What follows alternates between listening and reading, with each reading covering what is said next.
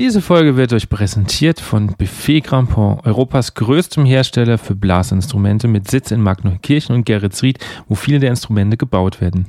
Wer auf der Suche nach einem neuen Blasinstrument ist, sollte auf jeden Fall einen Blick in den Showroom nach Geretsried werfen. Dort stehen über 300 Instrumente zum Testen bereit. Von der Klarinette bis hin zur Tuba ist dort alles vorhanden, was das Musikerherz begehrt. Ein Besuch lohnt sich auf jeden Fall.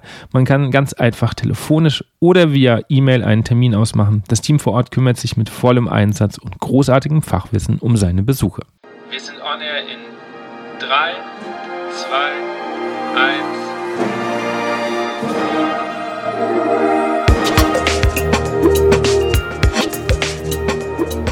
Herzlich willkommen bei On Air, dem Blasmusik-Podcast.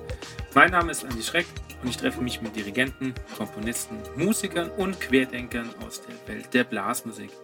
Wir sprechen über Ansichten, neue Ideen, das Leben und natürlich Musik.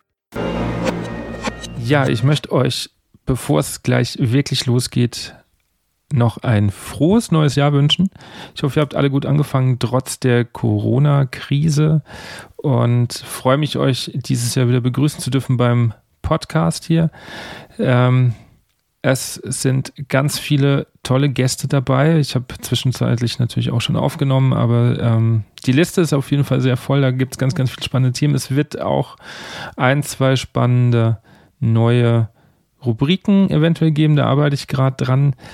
In dieser Folge gab es leider einen kleinen ja, technischen Mangel bei der Aufnahme. Wir haben jetzt probiert, das so zu machen, dass es gut hörbar ist, ähm, weil ich euch die Folge nicht vorenthalten wollte, weil die Dynamik sehr gut ist. Und ja, bitte verzeiht die etwas schlechtere Klangqualität. Ähm, die nächsten Folgen werden wieder besser. Viel Spaß. Bei meinem heutigen Gast muss ich ganz genau aufpassen, was ich sage. Sie wird mir nicht nur genau zuhören, sondern auch dabei tief in die Augen schauen. Sie hat Metallblasinstrumentenmacherin gelernt, spielt aber neben Posaune noch Querflöte und Klavier. Mittlerweile hat sie sich etwas umorientiert und will jetzt nicht mehr die Instrumente besser machen, sondern dem Musiker dahinter helfen. Sie ist Mentalcoach und hat sich dabei auch noch auf Mimikresonanzen spezialisiert. Was das ist, werden wir sicherlich klären. Ich freue mich, Sie begrüßen zu dürfen und sage herzlich willkommen, Mona Köpp. Ja, hallo, freue mich, dass du da bist. Gleich die erste Frage. Was war das letzte Musikstück, was du dir bewusst angehört hast? Ui, äh, das ist noch gar nicht so lange her. Das war nämlich heute im Zuge äh, meines Adventskalenders. Äh, da war nämlich die Ressource Ehrfurcht dran. Und äh, mein absolutes Ehrfurchtslieblingsstück ist ähm, hier Sakrileg ähm, von Hans Zimmer. Oh! Und das habe ich mir heute tatsächlich als letztes angehört. Schönes Stück. Ja. Sehr, sehr schönes Stück. Habe ich vor ein paar Jahren mal in einem Weihnachtskonzert für eine kleinere Besetzung arrangiert. Äh, tolles Stück. Mhm. Sehr viel Atmosphäre und so. Mhm. Muss man sehr. echt. Für mich ehrfürchtig und Gänsehaut ja. jedes Mal. Ja.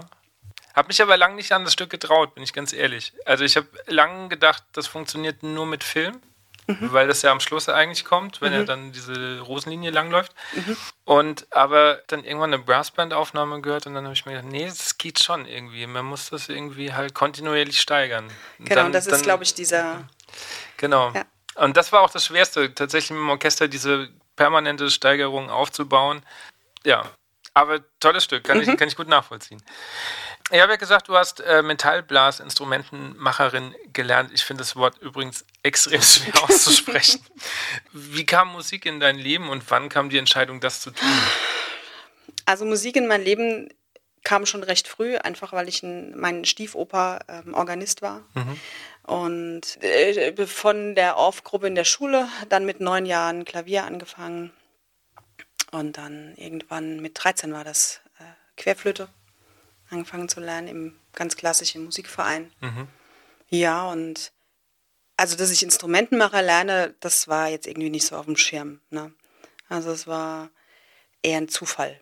Ist auch vielleicht, wenn ich jetzt, also ich setze mich jetzt vielleicht in Nesseln, aber ist auch für eine Frau eher ungewöhnlich, ja, oder? Total. Also, ich also war jetzt die, mittlerweile glaube ich nicht naja, mehr so. mittlerweile ist es umgekehrt schon ja. fast. Also nicht ungewöhnlich für, für, für einen Jungen oder sowas, aber mittlerweile ist das komplett ausgeglichen mhm.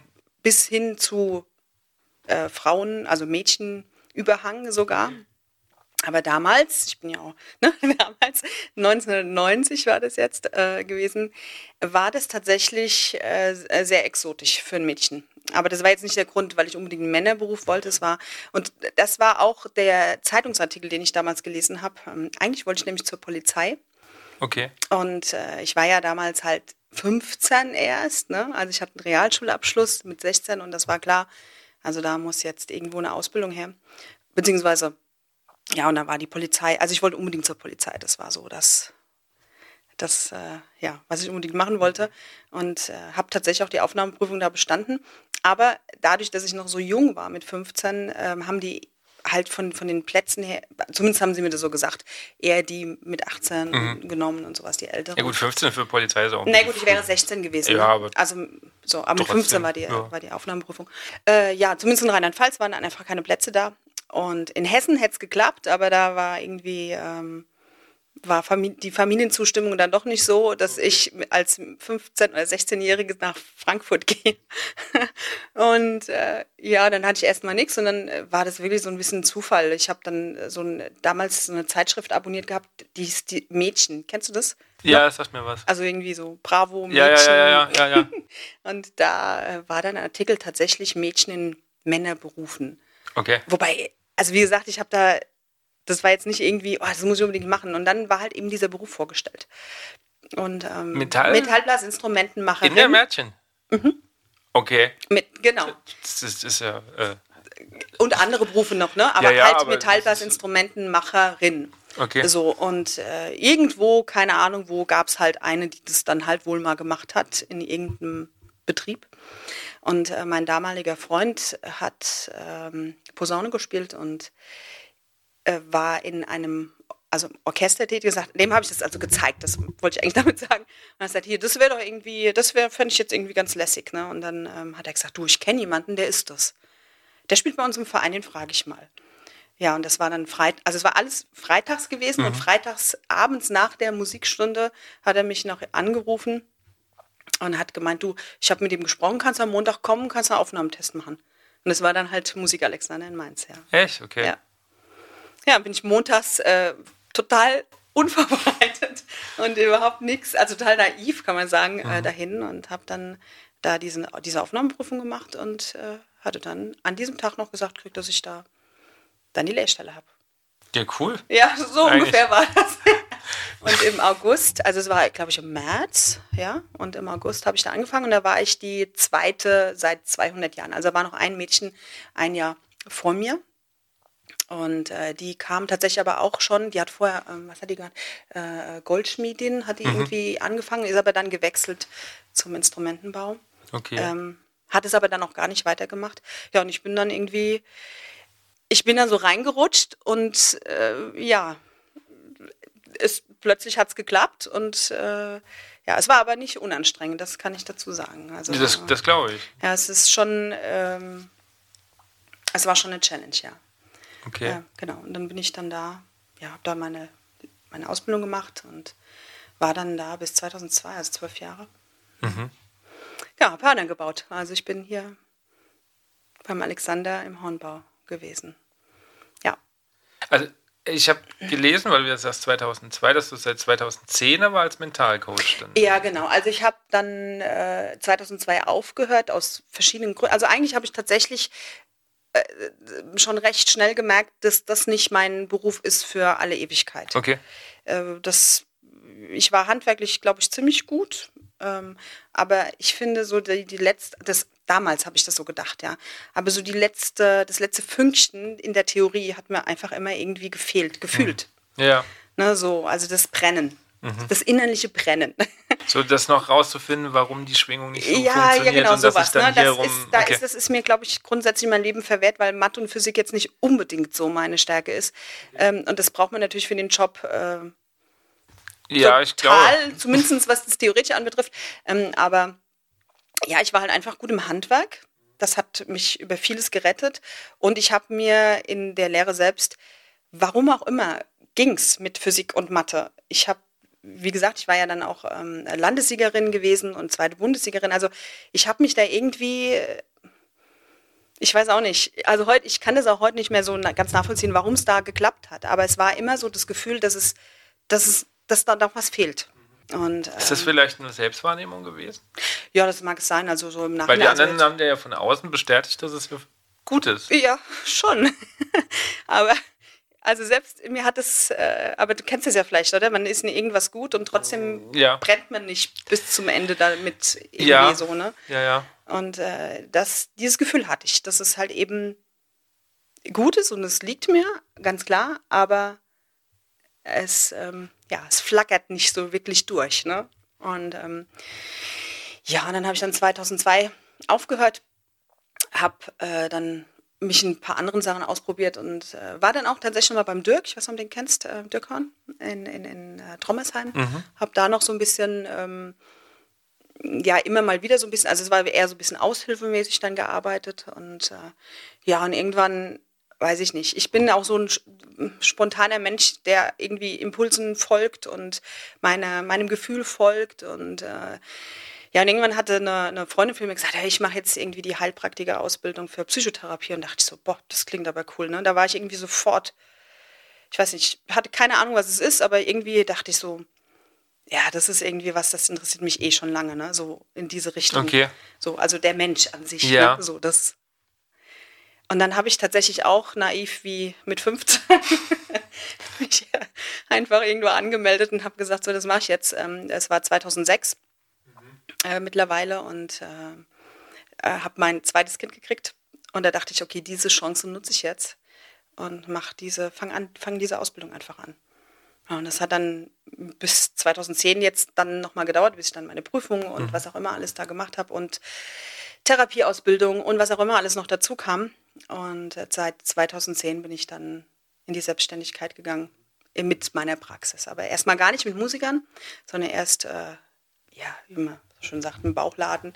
Also irgendwie eher so, also ich war total angefixt, ne? Also dieses Thema äh, ähm, ja, Psyche und ähm, ja, ich sage jetzt mal, in der Psychotherapie ist ja dann noch mehr äh, Störungsbilder und sowas. Ne? Ja. Das hat mich total, also das hört jetzt ein bisschen blöd an, ne? aber da war ich total angefixt. Nee, aber ich, ne? kann, ich kann das verstehen, weil ähm, also ich finde das auch ein spannendes Feld.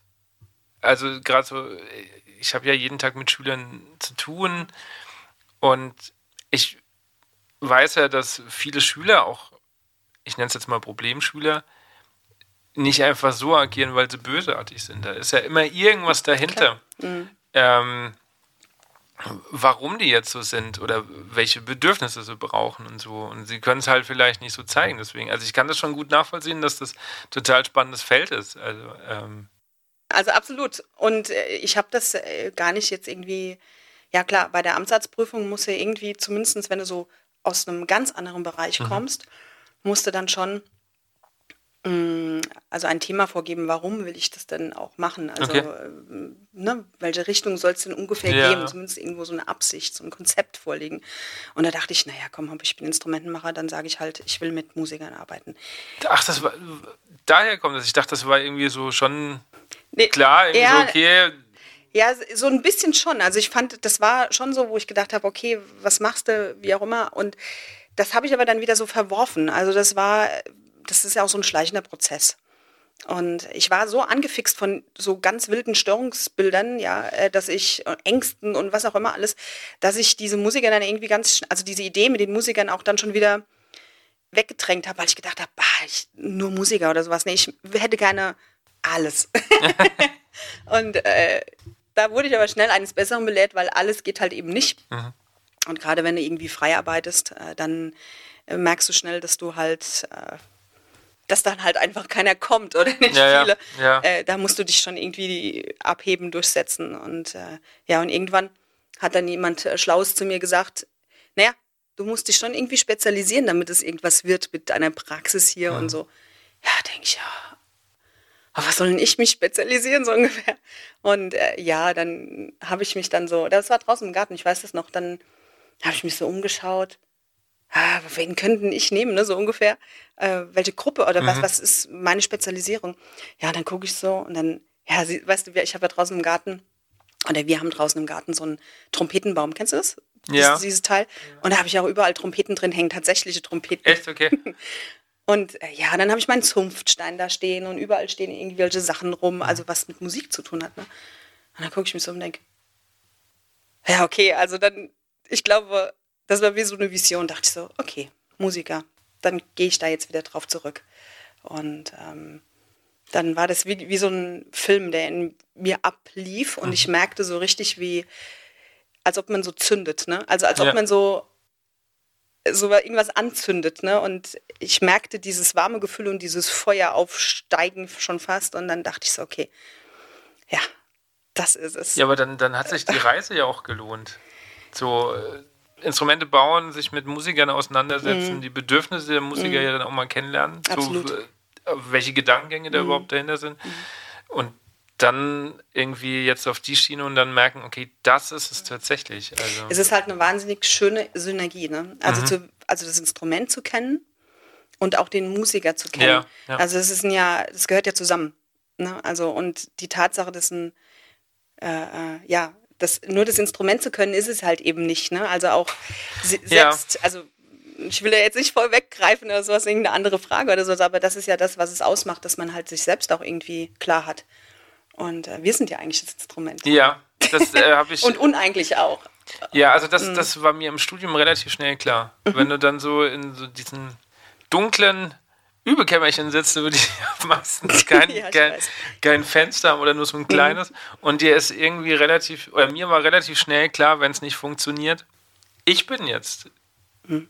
das Problem in dem Fall. Oder die Hürde. Mhm. Nee, nicht das Instrument, mhm. die, da kann ich noch so viel 1000 Euro ausgeben, das mhm. hilft ja nichts. Ja. Und das heißt, was ich immer wieder feststelle, ist, glaube ich, im Amateurbereich noch nicht immer überall angekommen. Also ich, ist, äh, also ich glaube auch, dass das im Profibereich noch nicht überall angekommen ist, weil es eben ehrlich? nicht gelehrt wird. Ja, das ist ja der große, das hätte ich vorher nicht gedacht, dass es wirklich so ein Tabuthema immer noch ist.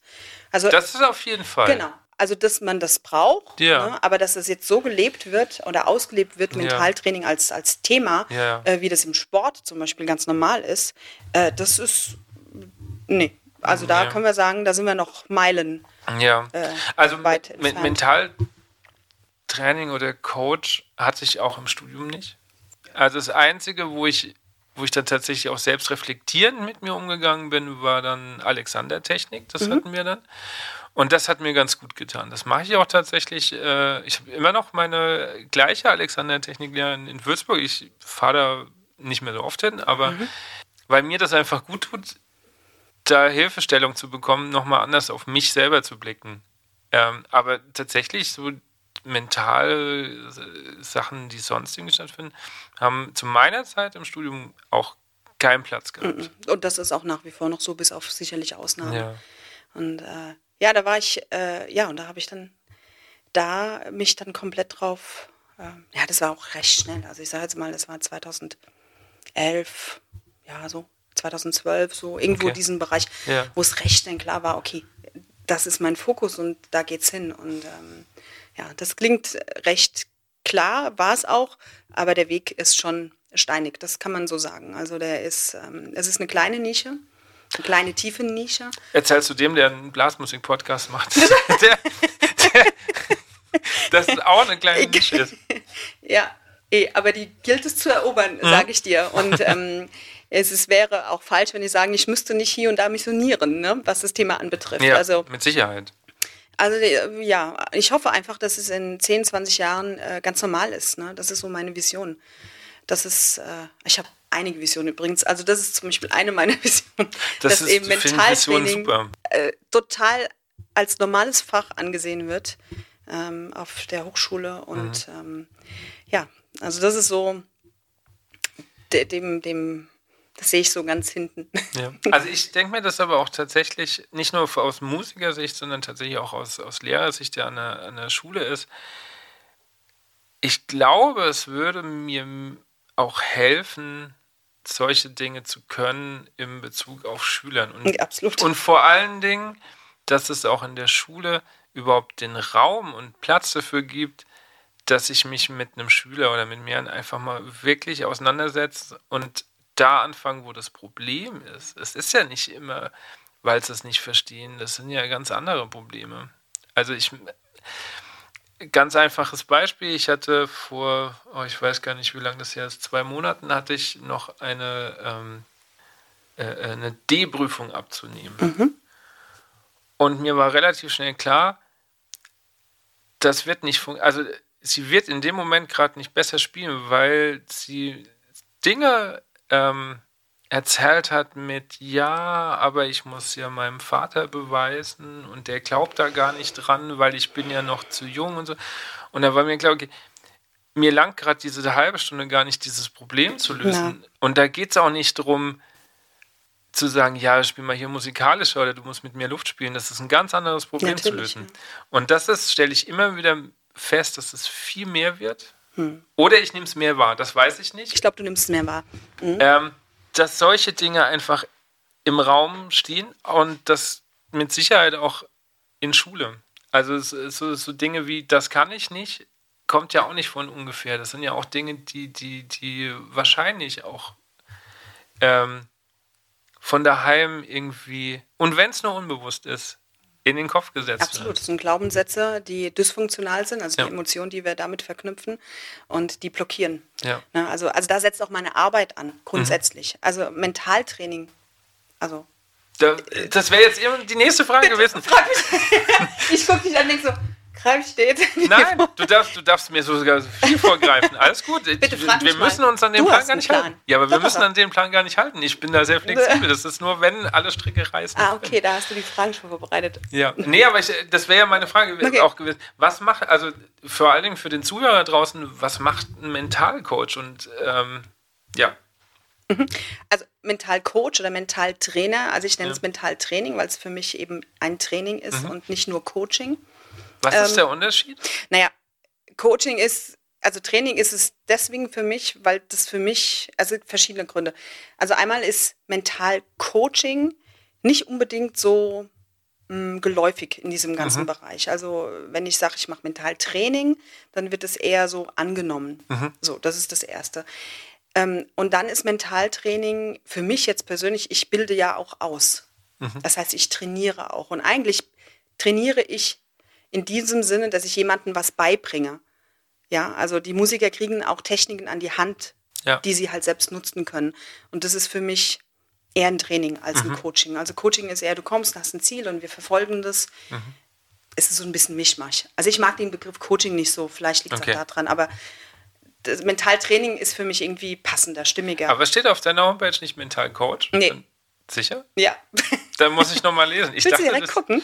Das Schau mal, hier auf, meine, auf meiner Maske steht auch Mentaltraining.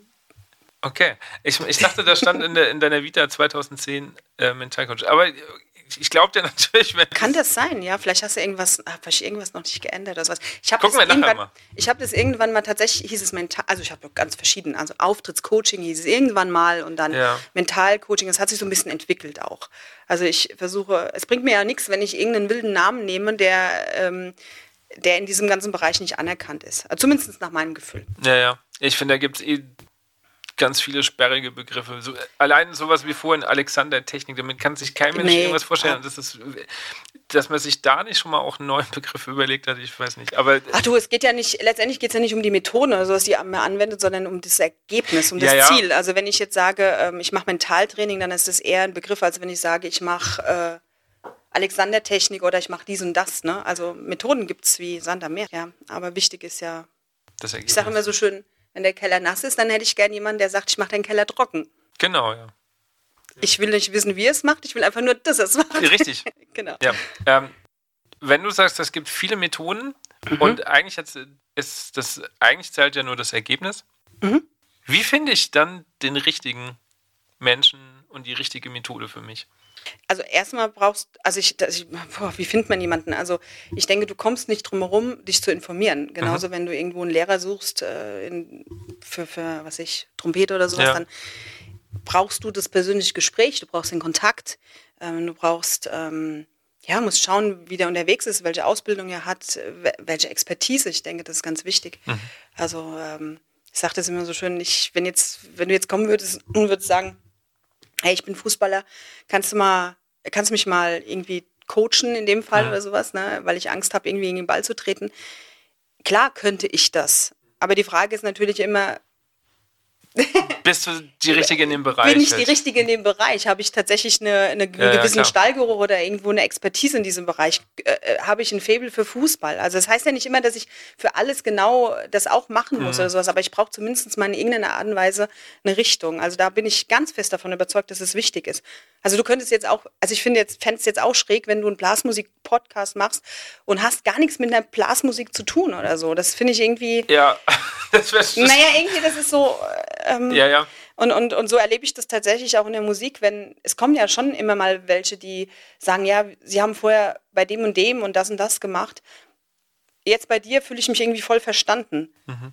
Ich muss halt auch nicht nachfragen, ne? Also wenn gerade in der Musik, wenn dann irgendwas erzählt wird, ja. äh, was ich, die Atmung wird flach und äh, dies und das passiert, die Lippen werden trocken, ja, ich kann das nachvollziehen. Ich hatte es ja selbst. Ja, ja. Ne? ja. Also da muss ich nicht nachfragen, was meinst du jetzt damit, die Lippen werden trocken? Verstehe ich jetzt irgendwie nicht. Ja, ja. Ne? Also ganz wertführei, ne? Kann ja nee, jeder arbeiten, wie er will, aber das kann, ist, kann, kann das verstehen. Das ja, ist für mich, also, glaube ich, ganz wenn, wichtiger wenn Punkt. Wenn ich jetzt Fußballergespräch führen müsste, wäre ich völlig, also einen Fußball-Podcast machen müsste, wäre ich, wär ich hoffnungslos überfordert, weil Fußball ist so einfach kein Thema in meinem Leben. Genau. So. Also ich gucke ja nicht mhm. mal, außer zur WM und dann kann ich die Regeln so, das langt mir auch, genau. um zu wissen, wann ich aufstehen muss zum Jubeln. Ja, Public Viewing, das kriegen wir hin. Genau. Ja. Aber ich kann das gut verstehen. Also das, man muss natürlich den Gegenüber auch verstehen können und nachvollziehen können. Und da hilft ja, ja auch das, was du ja am Anfang gesagt hast mit, mit dem Instrumentenbauer, dass du. Ja, das ist schon tatsächlich eine ganz, äh, ganz nette Ergänzung. Das muss ich immer wieder feststellen. Aber es ist, also diese Spezialisierung ist halt das, was es halt, äh, finde ich, dann auch ausmacht. Also ich glaube nicht, dass es wirklich viel gibt, die ausschließlich nur das tun. Und ähm, also viele sind halt noch Musiker nebenher mhm. oder machen noch Lehrer oder dies und das. Aber so rein nur Mentaltraining für Musiker, das ist schon sehr, sehr spezialisiert. Ähm, ja, und ich finde das super, weil mein ganzer Fokus läuft dahin. Und äh, in allen Bereichen und es erweitert sich, ne, das Gebiet, das ist ja total ja. super. Also das hat sich ja entwickelt, ne, von, von, von 1 zu 1 Mentaltraining bis hin, was ich jetzt mache äh, mit der Ausbildung. Das ist total spannend. Cool. Und dieser Bereich ist äh, groß. Was war eigentlich deine Frage? Äh, das, das war meine Frage. Also, also okay. also wie finde ich jemanden und, und ja. Ja, genau, wie findest du genau. jemanden? Also einfach sich informieren. Ja. Und anrufen, Gespräch machen, vielleicht ein Facebook irgendwie mal verfolgen oder die Expertisen lesen. Also da gibt es ja auch immer diese, ähm, ja, einfach mal die Homepage gehen und mal zu so schauen, was derjenige gemacht hat. Ja. Und ja, und letztendlich, ja, ist es eh die Chemie, die genau, stimmen muss. Ja. Ne? Also ich sage immer, der Best, die beste Methode hilft nichts, wenn die Chemie nicht stimmt. Also, das ist wie in der Schule. Wie in der Schule. Also die Musik kannst du ja eins zu eins auch aufs äh, andere Leben ja, umklappen. Ja, genau. Ne? Und ähm, deswegen auch Mentaltraining in der Schule, also oder sich auch zu wissen, wo eine Angst herkommt und zu wissen, wo Stress herkommt. Ähm, also dieses Theoretische, ne, das ist ja für mich total wichtig, dass, dass das jemand versteht. Weil wenn ich mich selbst, wenn ich selbst weiß, was in mir passiert, dann kann ich mich auch selbst kontrollieren. Das heißt, du bist völlig angstfrei. Ich bin ähm, in, in der Musik mittlerweile völlig angstfrei. Völligst, sag mal, völligst angstfrei fast, ja. Also ich habe eine dynamische Anspannung Mhm. Ähm, aber die ist eher so von wegen Weihnachten, es gibt gleich Geschenke. Okay. So eine gesunde Anspannung. Ja, gesunde, also das ist ja immer so. Ja, ne? ja. Ich bin ja, also diese. Okay, ich, ich, merke, ich muss heute sehr aufpassen. Dieser Begriff mit Lampenfieber und sowas, da habe ja. ich ja so ein bisschen meine Probleme mit. Warum? Naja, weil weil jeder Lampenfieber anders äh, ähm, definiert. Ähm, definiert. genau. Mhm. Und ich halte schlicht und ergreifend komplett dagegen, also aufgrund einfach dem, was ich weiß, dass Lampenfieber sein muss. Zumindest in dem, wie ich es sehe. Also Lampenfieber in Form von einer gewissen Angst, die man verspürt. Ähm, Angst, äh, das weiß man einfach durch Studien, Angst lähmt. Und Angst ähm, ist, äh, äh, ist sicherlich Adrenalin fördern und mhm. sowas. Also das ist ja immer ein bisschen Mischmasch, ja. ne? Aber man weiß ganz klar, dass man über Freude, also über diese Resor also die Emotion der Freude und Dopaminausschüttung richtig abrufen kann. Mhm. So, das sind einfach Fakten. Ja. So, und weil ich das weiß, versuche ich genau dahin zu lenken. Also eher Ressourcennetzwerke aufzubauen und äh, sicherlich Blockaden lösen und Stress lösen, aber äh, nicht hinzugehen und sagen, ja, hopp, bisschen Angst, das ist schon ganz gut. Ne? Aber Lampenfieber ähm, wird halt von ganz vielen unterschiedlich interpretiert. Ja, also was, wenn der eine sagt, ja, ich brauche das und dieses Kribbeln oder irgendwas, dann ist es vielleicht genau das, was ich auch spüre. Ja. Nur ich sage das halt so nicht mehr. Ja, weil es einfach so oft ähm, anders ja, empfunden wird. Ne? Ja, ist halt auch oft negativ konnotiert. Das ja, Wort. Genau. Einfach. Genau. Und also Lampenfieber braucht man per se, würde ich jetzt erstmal verneinen. Äh, oder beziehungsweise ich würde gerne wissen, was genau für ein Gefühl vorherrscht. Wenn jemand sagt, ich habe Angst und ich fühle mir Angst, letztendlich kann man sagen, Angst äh, oder Stress macht dumm. Ja, das heißt also, wir kommen, wir kommen, wenn wir in Angst sind, äh, kommen wir nicht gut an unser Erlerntes ran. Soll ich mal meinen Schülern erzählen? Nee, jetzt wirst du kennen, ne? Nee, natürlich. Also, also wenn du einen Blackout hast oder ja, sowas, ja, oder wenn du in der Emotion festhängst, äh, dann, ja. dann, dann ist mit Abrufen nicht mehr ja, viel. Und dann kannst du auch nicht sagen, der Himmel ist blau oder irgendwas, oder es wird schon, das wird nicht funktionieren. Genau. Also ähm, du hast es vorhin ganz schön gesagt mit der äh, Schülerin, ne? Die gesagt hat, ähm, äh, ich, meine Eltern muss es beweisen oder so. Genau, ja, mein, meinem Vater muss ich es beweisen. Genau, also da sind wir bei ganz tiefen Glaubenssätzen, die da halt greifen. Ja. Da kannst du vorher noch so viel üben, wie du willst. Genau. Die, die wird es nicht hinkriegen. Nee. Ja. Also man hat es auch, also das war so ein Paradebeispiel. Ich habe dann auch vor der Prüfung schon in den restlichen Prüfungen gesagt, was da halt auch Sache ist, um das halt auch einschätzen zu können. Ähm, und man hat das so körperlich gesehen, war so angespannt, weil sie wollte das unbedingt und hat sich aber auch sofort der, hat gemerkt, der erste Ton stimmt schon nicht so, wie sie das gerne hätte. Ich muss dazu sagen, dass das war, fällt kommt jetzt erst gerade wieder, das war eh so eine krasse Geschichte, die ist zwei Jahre jünger als ihre Klassenkameradin, die war eh schon ein Jahr früher eingeschult und dann noch eine Klasse übersprungen und erwartet dann halt auch ganz viel von sich selber und dann kommt dann von, von der Familie noch so ein Druck. Also es war von außen für mich auch schon schlimm anzugucken, weil ich mir gedacht habe, ich will gar nicht wissen, was da noch passiert, auch in den nächsten Jahren, auch schulisch. Da ist ja so viel Druck innerlich jetzt schon und die ist, glaube ich, erst elf, zwölf gewesen. Und wie schade, dass man dann als Lehrer ja. das nötige Handwerkszeug nicht an der Hand hat, ja. Äh, da einzugreifen und das gäb's. Ja. Das gäb's, ja. ja. Und ähm, ja, Deswegen, also mein, meine Arbeit fängt nicht an, irgendwie Üben zu ersetzen oder sowas. Ja, ja. Das ist ja natürlich Quatsch. Aber meine Arbeit geht dahin, dass ich sage, okay, du pass auf, ich versuche dir als Musiker zu ermöglichen, dass du das abrufen kannst, was du kannst, wirklich, ja. ja. Also, also läuft das dann viel im Gespräch und es wird weniger gespielt oder? Also bei mir wird fast nie gespielt, ähm, selbst in den Probespieltrainings nicht. Das geht alles ähm, virtuell oder visuell ab. Ähm, habe ich gesagt, virtuell? Nee, visuell ab. So. Und ähm, es geht eher einmal darum, dass man halt versteht, was in einem passiert. Das ist das Erste, also die Aufklärung. Und äh, dann geht es vor allen Dingen darum, die Emotionen zu regulieren. Das heißt also, die Emotionen, die dysfunktional sind, sozusagen, das heißt also, ähm, ich erkläre das kurz, also wenn jetzt hier eine Schlange wäre, so eine äh, giftige, mhm. ne, dann wäre eine funktionale Angst, also es ist eine Bedrohung, die, die Schlange ist ja dann eine Bedrohung für, äh, für uns ja. in dem Fall. Das heißt also, da muss die Angst kommen, dann ist sie funktional. Die Angst sagt uns, lauf weg. Mhm. Sonst wird es gefährlich. Ne? Ja. Also das heißt, das brauchen wir unbedingt. Ähm, dysfunktional ist es, wenn jetzt hier ein Stock liegen würde, der so aussieht wie eine, wie eine Schlange. Und ich renn weg. Und du rennst weg. Ja, dann ist die Angst sozusagen ähm, subjektiv empfunden und ist nicht real in dem Sinn. Schon real für dich, aber es ist eigentlich gar keine Gefährdung da. Was ist der Unterschied dann zum, zum, zum Trauma? Äh, zum Trauma. Oder macht also, er jetzt einen riesen Fass auf? Ja. Nein, also ein Trauma ist ja vom Prinzip ein, ein außergewöhnliches Ereignis, was passiert ist. Ne, also wenn du jetzt im Wald überfallen wirst zum Beispiel oder sowas, oder es ist, es ist ein Ereignis, was dich so überfällt, also wo dein Körper oder dein, dein System total überlastet ist ne, wo, wo, ja, wo ja. du gar nichts mehr abpuffern ja. kannst. Und äh, da setzt sich sozusagen oder kann sich ein Trauma sozusagen, ein erlebtes Trauma festsetzen. Okay. Ja, also das ist nochmal so ein bisschen Unterschied, da muss man ein bisschen differenzieren, also vom, von der Qualität her. Die ähm, Glaubenssätze, das ist nochmal was anderes, das heißt, das sind die Sachen, die man stets und ständig hört, äh, von wegen, ähm, bist nichts Besonderes oder musst perfekt sein oder ich darf keine Fehler machen und sowas. Können die sich auch einschleichen, wenn ich die mir selber irgendwie Immer wieder sage? Ja. Oh, ich glaube eher, das ist eine gute Frage, das kann ich ja gar nicht beantworten. Ich glaube eher nicht. Ich glaube, dass es halt wirklich geprägt ist über lange Zeit und vor allen Dingen über Primärpersonen äh, oder im Personenumfeld, okay. die einem das so, mm, die einem das so äh, mitgeben. Ja. Unbewusst, bewusst, wert, also ganz wertfrei, ja, ehrlich gesagt. Ne? Also das heißt nicht, also meine Kinder haben bestimmt auch genug von mir abgekriegt. Also ich nehme mich da nicht aus. Ich denke, ja, dass das halt einfach so manchmal passiert. Und dann kommt es auch immer auf den, deinen eigenen Typus auch an. Ja. Wie du das auch ja, ja. so nimmst, ne? Also deine eigene Verletzlichkeit, ja.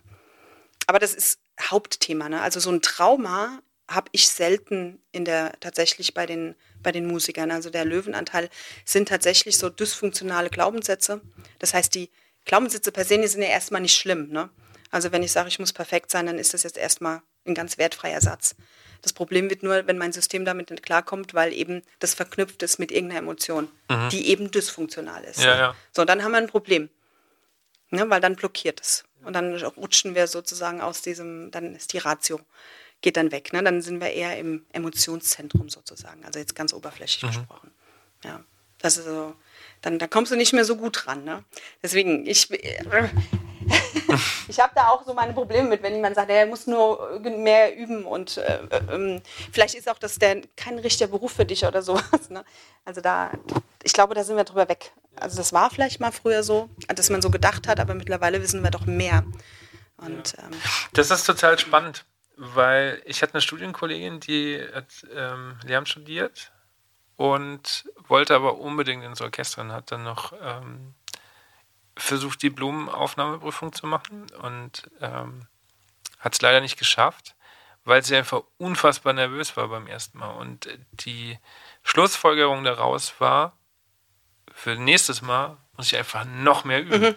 Und bei mir war das ähnlich. Ich hatte ähm, auch für Lehramt habe ich zweimal Aufnahmeprüfung gemacht. Beim ersten Mal ist nämlich das passiert, was ich bis dato nicht kannte, nämlich Nervosität kam bei mir tatsächlich das erste Mal beim Vorspiel in der Hochschule für mein Studium.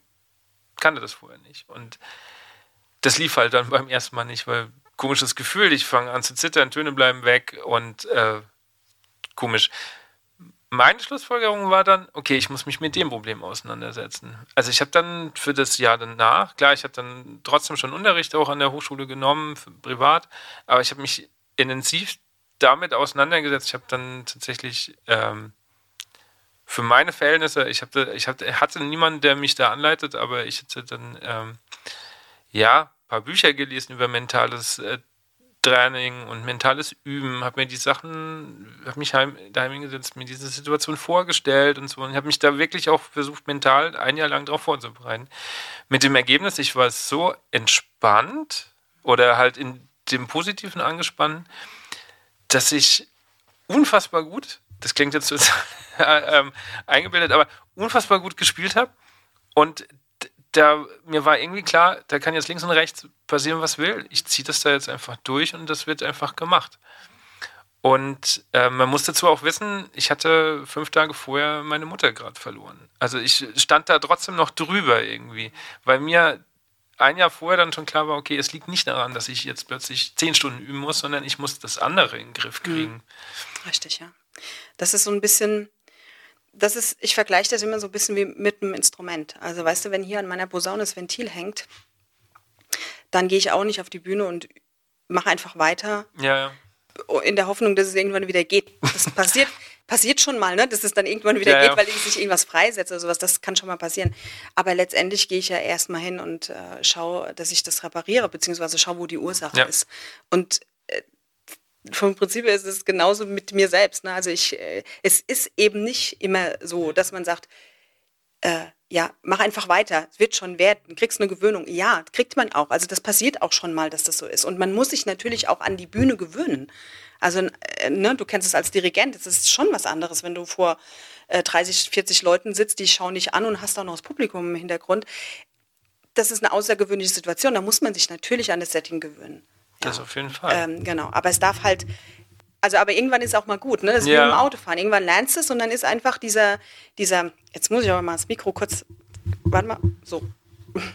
Also man hat ja immer, ich muss dir das zeigen, man hat ja immer einen, einen Ressourcenpol und man hat einen Stresspol in jeder Situation. Das haben wir einfach in unserem Leben. Hörst du mich jetzt noch? Ich hoffe. Gut, ja, so machen. ähm, und wenn wir etwas neu lernen oder wenn du jetzt, bleiben wir mal beim Autofahren, ne, dann ist es so, dass der Stresspol natürlich ein bisschen mehr ist, mhm. ne, weil alles ungewohnt, wir haben das noch nicht so, da, wir haben, wir haben das noch nicht so, so drauf und sowas. Und irgendwann kriegen wir mehr Zuversicht, mehr Können, ja. mehr Fähigkeiten und dann wird der Ressourcenpol wird einfach mehr. Ne? Also das heißt also, das ist mindestens ausgeglichen, beziehungsweise eigentlich immer ein bisschen mehr. Und damit können wir in solchen Situationen wie zum Beispiel Autofahren, wenn du jetzt keine, ich gehe jetzt mal davon aus, du hast keine Angst vor dem Autofahren, nee. ähm, können wir damit umgehen. Ja, weil letztendlich, wenn wir uns das klar machen würden, ist Autofahren ja immer irgendwo auch gefährlich. Ja. So, aber dadurch, dass wir wissen, wir können jetzt Auto fahren und wir haben so den Überblick, dann gleicht, gleicht mhm. sich das so aus. Und wenn ich jetzt auf der Bühne stehe und, und äh, ähm, ja, und, ja. Und, und, und das ist, das Verhältnis stimmt nicht ganz. Also ist, ist wichtig, dass wir diese Emotionen erstmal, diese belastende Emotionen lösen und das Ressourcennetzwerk stärken.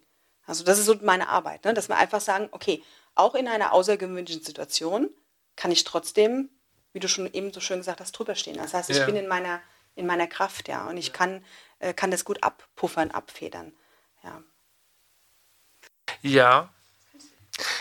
das, das Spannende ist, ich kann das alles nachvollziehen, aber ich entdecke mich immer wieder, dass ich, ähm, deswegen, und deswegen frage ich, ob ähm, man sich solche Dinge auch selber einpflanzen kann weil ich manchmal das Gefühl habe, dass ich da ein bisschen, ich nenne es mal selber schuld bin, äh, dass ich glaube, dass Leute an mich eine höhere Erwartung haben, weil es heißt, ah, der hat studiert. Mhm.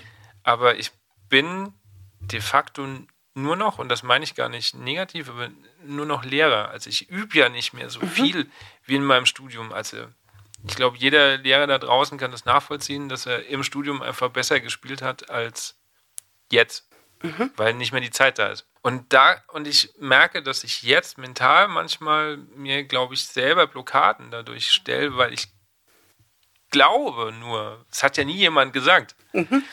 Also du weißt, was ich meine. Ja, absolut. Also, das ist subjektiv empfunden. Klar, kannst du dir das dann auch einreden in ja. dem Sinne. Also die Frage ist natürlich, was ist unten drunter? Ja also was war vielleicht eh schon da, was das jetzt noch begünstigt.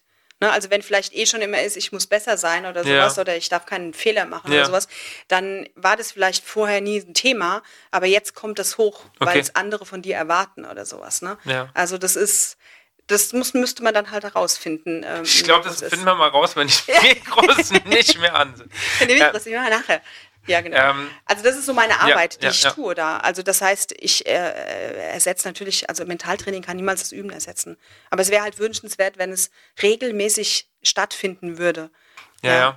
Und, und ja, das, das, das ist ja das Spannende. Wir, wir setzen uns da die ganze Zeit irgendwie hin als Musiker und setzen uns mit Musik auseinander und mit Technik, aber eigentlich mit dem, der den Ton produziert. Mhm. Ja, nicht. Genau. Und dann passiert halt sowas, dass äh, ähm, das war übrigens auch der Grund, warum ich jetzt mit Musiklehrern arbeite. Da, weil ich würde mal sagen, jeder zweite Musikstudent, der zu mir kommt, nimmt Beta-Blocker. Krass. Weil er eben nicht weiß oder weil die eben nicht wissen, dass es irgendwelche andere Sachen auch noch gibt, die man tun kann gegen, ich sag jetzt mal, Auftrittsangst ja, oder ja, Stress ja. beim Spielen. Und dann habe ich nur gedacht, es darf doch einfach nicht wahr sein. Es muss doch irgendjemand mal jetzt auffallen, dass, dass diese Richtung die falsche Richtung ist, ja. ja. Und ich meine, ich habe selbst Kinder, ich will, die studieren jetzt keine Musik oder sowas, aber egal, ich möchte nicht, dass die irgendeinen Grabens nehmen müssen, weil sie, weil sie nicht, nicht wissen, dass es was anderes ja. gibt, ja.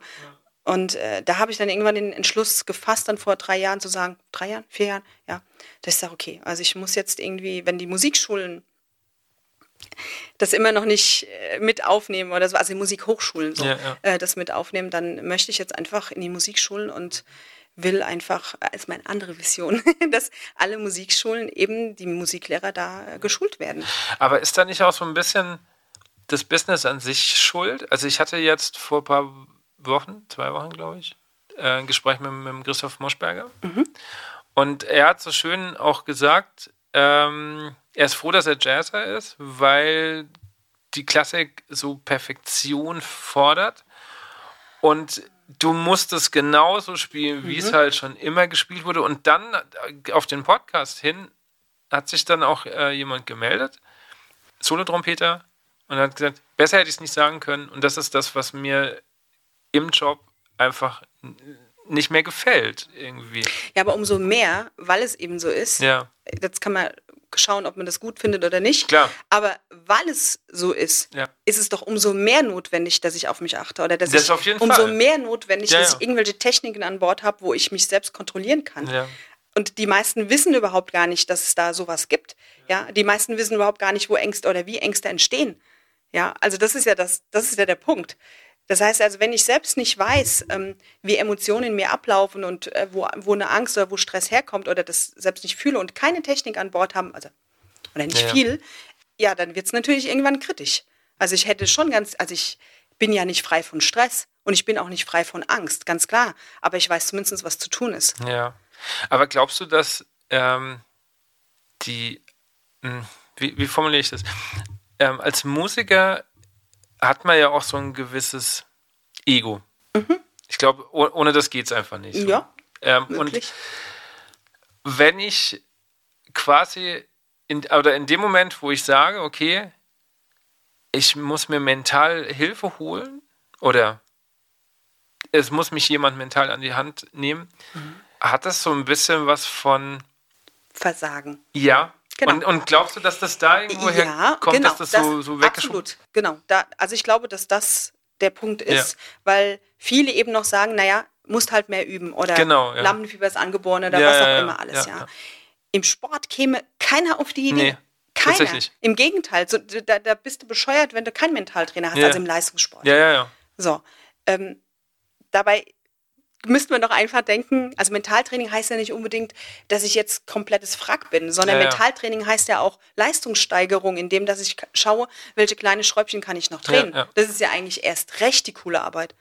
Also weißt du, wenn jemand zu mir kommt und sagt, also Auftrittsangst oder sowas kenne ich nicht, aber ich will einfach noch besser werden. Mhm. Das ist doch cool. Also das ist sowas, wo ich dann denke, ja, komm, lass uns mal schauen, was dann noch geht. Und da geht es natürlich auch um die Regelmäßigkeit. Also einmal im Jahr das zu tun, hilft er dann auch nicht. Ja, Ja, Also klar. das heißt, ich muss da schon auch dranbleiben. Genauso wie ich meinen Ansatz äh, Mhm. trainieren muss und äh, spielen muss, wäre das halt auch gut, das dazuzunehmen. Ja, aber dadurch, dass es eben noch so eine Ego-Geschichte ist, von wegen, da habe ich versagt, da muss ich das Denken ändern. Ja. Da ja, muss und das muss halt das dann ändern. wieder von der Hochschule vorgelebt werden. Und es muss halt eben von den Schulen Ja, vorgelebt werden. Ich denke halt, naja, wenn ich jetzt es schaffe, auf die Musiklehrer irgendwo äh, zu schulen, mh, dann geben die gewisse Techniken, was auch immer, halt auch schon den, den Schülern weiter. Ja. Und wenn dann, also das ist ja so meine Kette, ne, die ich denke, und wenn dann zum Beispiel so ein kleiner Wurscht irgendwann halt sagt, ich möchte jetzt studieren und kommt vielleicht in die Verlegenheit, dass er sagt, oh, das ist ja jetzt ein bisschen außergewöhnlichere Situation als vorher oder da muss ich jetzt Probespiel irgendwas. Aber der weiß schon, weil er es gelernt hat, was es für Sachen gibt und worauf er achten muss. Das heißt also, irgendwann wird es dann kippen. Ja, ja, ne? ja, und irgendwann wird dieserjenige, der studiert, vielleicht auch wieder Musiklehrer oder irgendwo Professor oder was auch immer. Und dann wird es irgendwann ausgehebelt sein. Also so, daran glaube ich. Das ist dein Glaubenssatz. Das, Das ist, daran glaube ich fest. Aber der ist nicht dysfunktional, sondern sehr funktional. stimmt, ja. Genau. Also, wo ist denn die Grenze für dich? Oder gab es schon mal einen Fall, wo du sagst, okay, ich kann, äh, ich kann dir gerade nicht weiterhelfen, weil, keine Ahnung, entweder die Chemie dann doch nicht gestimmt hat oder er sich doch nicht so drauf eingelassen hat, weil man, man muss ja dann irgendwie auch damit klarkommen, dass, dass Dinge aufgedeckt werden von einem. Genau. Also äh, dadurch, mh, also die Chemie nicht stimmen und sowas, das, das kommt schon mal vor, aber das klärt sich eigentlich recht schnell im Vorgespräch. Also und wenn das eigentlich klar ist, und dann geht es auch weiter. Ich bin tatsächlich, äh, ähm, also es ist jetzt auch schon ein bisschen her, bin ich so ein bisschen über diese Beta-Blogger-Geschichte immer gefallen. Also das ist, das sind schon harte Nüsse, sage ich jetzt mal. Ähm, da habe ich dann überlegt, äh, ähm, wie ich das auffangen kann. Ich darf es auffangen in der Hinsicht, dass ich das begleite. Also äh, ja, es ist ein schwieriges Thema. Darf man eigentlich nicht so, darf ich mich eigentlich gar nicht dazu äußern, weil ich kein Mediziner bin. Aber das war natürlich immer ein Thema, ne, Beta-Blocker. Mittlerweile habe ich eine Intervention, wo ich sage, okay, da kriegt man das ganz gut hin. Ja, das äh, und äh, also mal wirklich, angeblich ist es ja auch nicht, äh, ähm, äh, ist es keine Sucht und sowas, aber ist schon ein Thema, ne? Also und das war sowas, wo ich dann drüber gestolpert bin, früher, also vor ein paar Jahren noch. Das ist jetzt nicht mehr.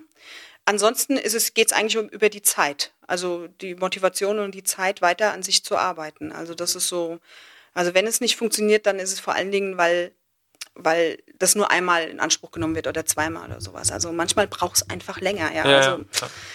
da ich habe auch keine eierlegende Wollmilchsau Wundermethode oder sowas. Also man braucht dann auch schon ein bisschen Übung und auch ähm, ein bisschen Training. Es muss kultiviert werden. Die Netzwerke müssen sich neu strukturieren. Ja, ja, Ähm, klar.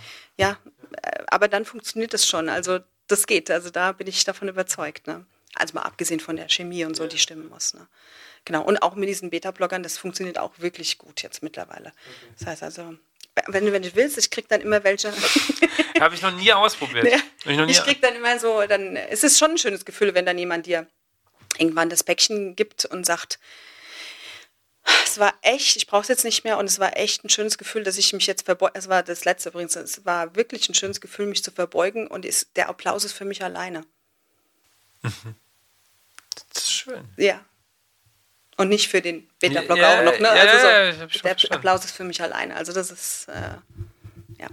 Aber das, da muss ich einfach sagen, äh, da dauert es auch seine Zeit, ne? Also das ist, das braucht ein bisschen. Aber es geht, Okay. ja. Und idealerweise kommt es erst gar nicht dazu. Ich habe das noch nie ausprobiert, aber ich habe auch äh, im Moment in dem ja sowieso keine Situation, wo man nervös sein Ja, muss. genau. irgendwie. Ne. Aber ich will da auch keinen Mediziner vorgreifen oder sowas, wenn die dann denken, also das Problem ist ja nicht, wenn das ein Mediziner verschreibt oder sowas. Das Problem fängt ja an, es wird ja oftmals im Schwarzmarkt sorgt. Ne? Es wird ja eben gar nicht medizinisch betreut und das ist ja das. Ähm, ja. Und weil eben dieses Thema, wie du schon sagst, eher so ein Ego-Ding ist Ja, äh, und so ein Tabuthema ist. Ja. Und, Ja. sehr schade. ja, ja. Ähm, ich würde jetzt tatsächlich gerne noch auf diese Mimikresonanzen an, also mal Mhm. Das drauf eingehen. Mhm. weil ich das Thema total spannend finde. Ich habe tatsächlich vor vier Jahren, fünf Jahren das erste Mal davon gehört. Im Zuge von einer Serie muss ich Lie das. to Me? Lie to Me, richtig. Und fand's, wusste am Anfang nicht, ist das ernst gemeint, ist das nicht ernst gemeint? Und dann habe ich so ein paar Sachen gelesen und fand es ab da schon total spannend, habe es aber dann nie, nie weiterverfolgt. Dann habe ich irgendwie, äh, war ich jetzt dieses Jahr in Ulm am, am Kongress und habe gelesen, dass du Warst du da gewesen in meinem Vortrag? Leider nicht. Ach so, Ich kam okay. ja irgendwie später als geplant nach Ulm, aber ähm, ich wollte. Mhm. Ich wollte unbedingt. Deswegen freut es mich umso mehr, dass ich jetzt hier Haben wir noch sitzen darf. Oder schneidest du den Rest weg? Nein, ich habe ich hab heute alle Zeit der Welt. Okay. Ähm, was ist das? Mhm. So, also für, für die Zuhörer, was, was, ist, was heißt Mimikresonanzen und wie bist du da drauf gestoßen? Weil das ist ja jetzt schon auch eher was Außergewöhnliches. Ja, also äh, Mimikresonanz ist vom Prinzip her äh, Emotionswahrnehmung. Das heißt also, das, was wir eh alle eigentlich könnten, sollten oder was wir eigentlich auch können, das heißt Emotionen, verschiedene Emotionen wahrzunehmen. Und Mimikresonanz an sich äh, ist eine, naja, ist es eine Methode, eine, eher ein Konzept, wo einem ähm, äh, wo, wo wir trainieren, sozusagen die Mimik wahrzunehmen, die Emotionen wahrzunehmen, also erstmal überhaupt zu erkennen ähm, und dann in der Folge auch in Resonanz damit zu gehen. Mm, Man hat festgestellt, dass jede zweite Emotion, die ein Mensch im Gesicht zeigt, nicht erkannt oder falsch interpretiert wird. Okay. Das ist natürlich schon enorm. Ne? So, das heißt aber nicht, dass wir sie nicht wahrnehmen. Also es geht jetzt äh, spezifisch in der Mimikresonanz, schauen wir uns vor allen Dingen diese Mikroexpressionen an. Das heißt, auch die subtilen Mikroexpressionen, alles, was unbewusst gefeuert wird. Also alles, was schneller als 500 Millisekunden ist. Und das ist ganz Ich spannend. habe gerade total Angst. Ja, ich habe dich schon voll durchschaut. Ja. Guck doch nicht weg. Kannst du hinten äh, den Vorhang vor dein Gesicht nehmen? Nein, es ist ja nicht so. Aber ich höre das öfters. Ich habe voll Angst, dass du mich jetzt durchschaust. Nein, es geht nicht ums Durchschauen, sondern ums Wahrnehmen. Ja. Und ähm, letztendlich ist das total wichtig für die Kommunikation. Ja, also wenn du jetzt als Beispiel, wenn du jetzt, äh, wenn ich dich fragen will, wie geht's dir? Ne? Und äh, und du sagst, es geht mir total gut, zeigst aber eine Trauerexpression. Ja, darum geht es. Dann, dann könnte ich jetzt, wenn ich es nicht erkenne, könnte ich sagen, oh, ist doch alles fein, ne? Ist doch gut. Ne? Aber wenn ich es erkenne, kann ich drauf eingehen. Je nach Kontext, ne? Ja, ja, also klar. wenn mich jemand nach dem Weg fragt und er zeigt eine Trauerexpression, muss ich da nicht drauf eingehen. Könntest du aber. Könnte ich aber, genau, weil ich es erkann. So, und äh, jetzt gerade, wenn du Dirigent bist zum Beispiel oder auch Musiklehrer oder sowas, ist es natürlich super cool, wenn du erkennst bei deinem Gegenüber, was bei dem irgendwo, also wenn der eben solche Mikroexpressionen zeigt. Ähm, das heißt nicht, dass du unbedingt darauf eingehen musst, aber du hast zumindest in der Hand, darauf eingehen zu können. Ja, und man kann halt das Verhalten, was dann außenrum gezeigt wird, einordnen. Richtig, das kannst du einordnen. Und was noch viel wichtiger ist, ähm, nicht jede Emotion, die gezeigt wird, hat immer was mit dir zu tun. Das heißt, die Emotionen, die unbewusst gezeigt werden, also diese Mikroexpressionen, nehmen wir ja trotzdem wahr. Also wahrnehmen tun wir das. Aber das heißt nicht unbedingt, dass wir wissen, was wir wahrnehmen. Wir nehmen es wahr, weil wir spiegeln. Ja, das heißt also, wenn du ständig jetzt irgendwie Verachtung in der, in der, ähm, in der Mikroexpression zeigen würdest, ja, dann würde die Wahrscheinlichkeit ist recht groß, dass ich mich am Ende unseres Gesprächs recht komisch fühle. Wenn ich es jetzt auch nicht erkennen würde oder sowas, sondern dann würde ich irgendwann denken, na, so gut gelaufen ist es jetzt irgendwie nicht. Ne? Ich fühle mich gerade so. mega wohl übrigens. Sehr schön. ja, also als Beispiel jetzt, ja. Und dann könnte es sein, dass du dann irgendwie hier rausgehst und denkst, ah, irgendwie war das jetzt nichts oder, ne, oder vielleicht, ne, also du suchst ja, quasi ja. den Grund bei dir, dass es dir vielleicht nicht gut geht oder vielleicht hat es irgendwie andere Gründe oder sowas, aber eine Emotion wahrzunehmen und zu erkennen, dass sowas stattfindet, heißt auch, dass ich lerne, dass es nicht unbedingt was mit mir zu tun hat. Ja, das heißt, die Empathie steigt enorm und die eigene Wahrnehmung zu sich selbst steigt. Das heißt, wenn ich jetzt vor dem Orchester stehe und nehme, kann, kann wahrnehmen, mehr als vielleicht vorher, also sicherlich auch nicht alles, aber man kann wahrnehmen äh, und weiß, dass das nicht immer was mit mir zu tun hat, dann gehe ich auch mit einem besseren Gefühl zum Beispiel aus einer Probe raus. Ja, und fühle mich nicht oftmals, also ich habe ja schon einige ähm, Dirigenten auch interviewt, also jetzt nicht hier als Podcast, sondern einfach um den, also wegen dem Thema. Und da ist oftmals halt das auch das Problem, dass man dann aus einer Probe geht und fühlt sich schon ganz schön geschlaucht. Ja. Ja, und kann vielleicht danach nicht unbedingt abschalten ohne Bier. Kennst du ich, nicht? Nee, kenne ich auch nicht, weil ich trinke keinen Alkohol tatsächlich. Oh, echt? Ja. Oder also ganz, ganz selten mal ein Glas Wein oder ein Radler, so alle. Selbst jetzt nicht in der Corona-Zeit? Nee. Echt? Ich hatte tatsächlich am Freitag mein erstes Radler seit einem halben Jahr. Ja, ist eh, ich glaube, besser, ne? Naja, aber du wirst kennen, dass das, man das, sich also, manchmal auch vielleicht ein bisschen geredet fühlt nach einer ja, Probe oder Fall, sowas. Ne? Auf jeden Fall. Und das hängt tatsächlich, wenn man Studien auch glauben darf, ähm, hängt viel auch von der äh, fehlenden Emotionswahrnehmung statt. Ähm, war das jetzt ein richtiger Satz? Ja. Ja. Ja. Genau. Ich, ich stelle mir gerade die Frage, also ich habe zwei Fragen im Kopf. Frage Nummer eins ist, ähm, dann ist ja die momentanige Situation ja überhaupt nicht förderlich dafür mit Masken aber auch das kann man lernen. Also die, ja genau, ist nicht förderlich, weil wir das soziale Lächeln nicht sehen. Ja. Mhm. Also was ich aber auf der anderen Seite wieder festgestellt habe, meine Tochter ist jetzt 13 Monate, also sie kennt das ja quasi nicht anders. Mhm. Und ich habe aber trotzdem ganz früh schon festgestellt, dass wenn ich unter der Maske lache mhm. und natürlich dann auch bewusst darauf achte, dass ich mit den Augen mhm. mitlache, mhm. kann sie das wahrnehmen. Ja, absolut. Das sehen die. Also gerade in den ersten 24 Monaten gehen wir vom Prinzip her fast nur über das Resonanzsystem. Ja. Das heißt also, wir lernen tatsächlich über die Resonanz, über das Anschauen und sowas. Ja, und Kinder ja. sind natürlich wahnsinnig feinfühlig. Das verliert sich tatsächlich ein bisschen mit der Sprache, dass wir eben nicht mehr unbedingt ins Gesicht mhm. gucken müssen, um jemanden zu sehen ja. und verstehen. Ähm, aber vom Prinzip her haben wir das ja alle eh in uns. Also das, also die, die, mhm. die Emotionsarten. Die Emotionsarten sind auch sehr gut erforscht. Die sind äh, kulturübergreifend, also die, es gibt jetzt im Moment äh, zwölf Emotionsarten, die kulturübergreifend äh, gleich sind bei jedem mhm. Menschen. Freude, Wut? Naja, genau, Freude, Ärger, also Ärger, Wut, ja. genau, Ekel. Okay, Verachtung. Verachtung. Genau, es gibt, genau, Verachtung, Überraschung. Mhm. Was haben wir jetzt noch? Äh, ähm, ähm, äh, was haben wir jetzt noch? Trauer. Okay, noch. ja. Also sieben davon übrigens, also sieben, ja. was haben wir jetzt noch? Ekel, Verachtung, äh, Angst noch. Angst. Genau. Die sieben, es gibt sieben, die sind kulturübergreifend gleich im Gesicht ja. äh, zu sehen. Also rein mimisch darstellbar. Mhm.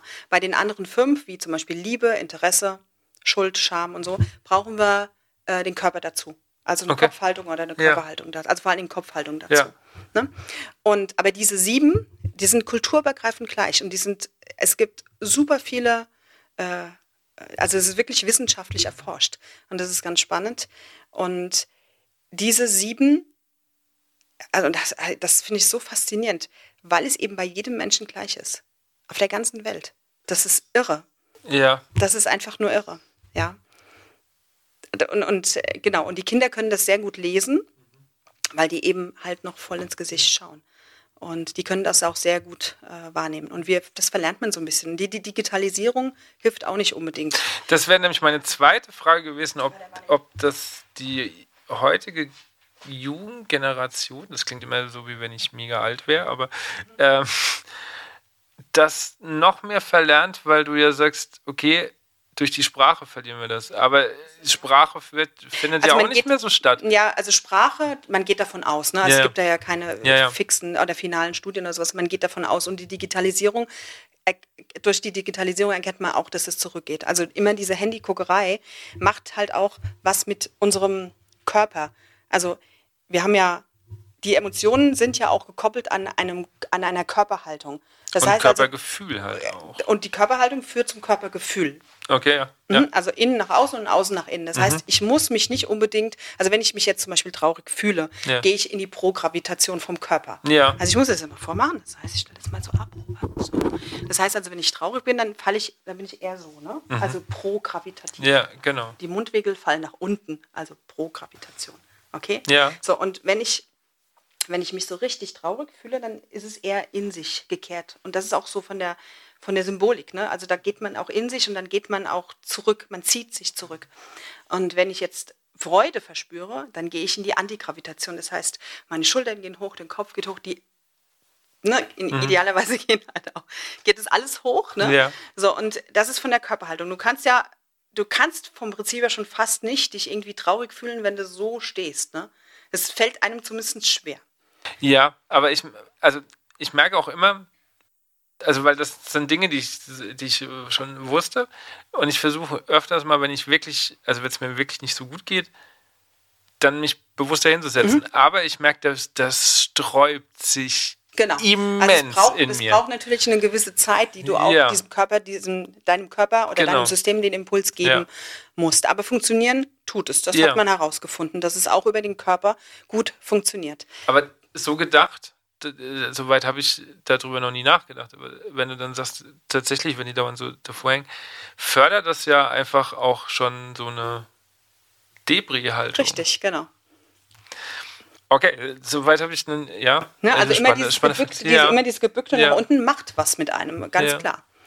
Na, und Krass. jetzt auch mit diesen Masken, was du gesagt hast, wir sind ja halt soziale Wesen und wir, wir, wir ähm, sind nach wie vor noch so, wenn ich dich jetzt kennenlerne oder sowas, ich meine, wir haben uns jetzt klar eben mit Maske oder so begrüßt, fehlt uns vom Prinzip her das Wichtigste, und zwar das soziale Lächeln. Ja. Ja, das heißt also, abzuchecken, Freund oder Feind, Untergebener oder was? was hast du gesehen? Also Du weißt, was ich meine. Ne? Also diese, diese, diese schnelle Abschätzung innerhalb von ein paar Sekunden oder Millisekunden, eigentlich 100 Millisekunden, ähm, wie stehst du zu mir? Ne? Also bist du Freund oder Feind, sag ich jetzt mal. Und das, das soziale Lächeln, also jetzt nicht mit den Augen lächeln, sondern einfach nur, schön, dass du da bist, was bewusst gesteuert ist, ja, hilft da natürlich. Ne? Also wenn du reinkommst und lächelst mich an, dann denke ich, zumindest mal bist du mir nicht, also ne, ist ja sympathisch und eher Freund, e-, eher die Kategorie Freund, ja. So, wenn ich das aber jetzt nicht mehr habe, dann muss ich mich auf andere Sachen verlassen. Also das heißt, ich sehe vom Prinzip die Emotionen nur in den Augen. Du hast schon recht. Ähm, unbewusst erlebte Freude, also ähm, emotional ausgelöste Freude, zeigt sich auch in den Augen.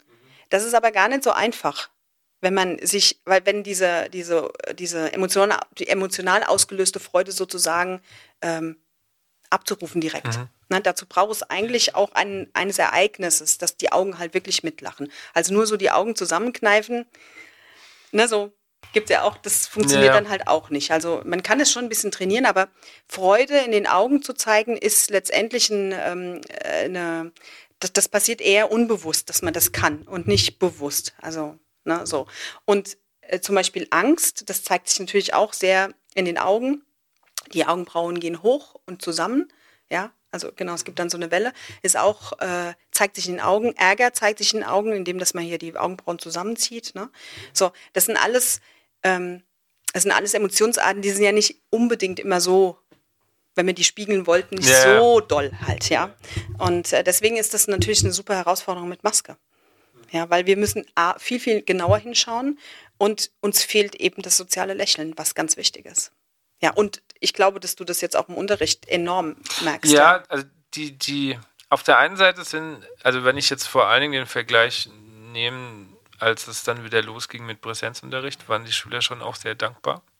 Auf der anderen Seite nehme ich jetzt gerade in den letzten Tagen, vielleicht auch, weil es wieder Kuddelmuddel ist, weiß ja nicht, auch trotzdem so eine, so eine seltsame Stimmung langsam war, weil ja so eine Herzlichkeit fehlt tatsächlich. Naja, du, es fehlt halt, es, es fehlt halt eben dieser Kontakt. Ja. Und das macht unser System, oder da geht man jetzt im Moment davon aus, unsicher.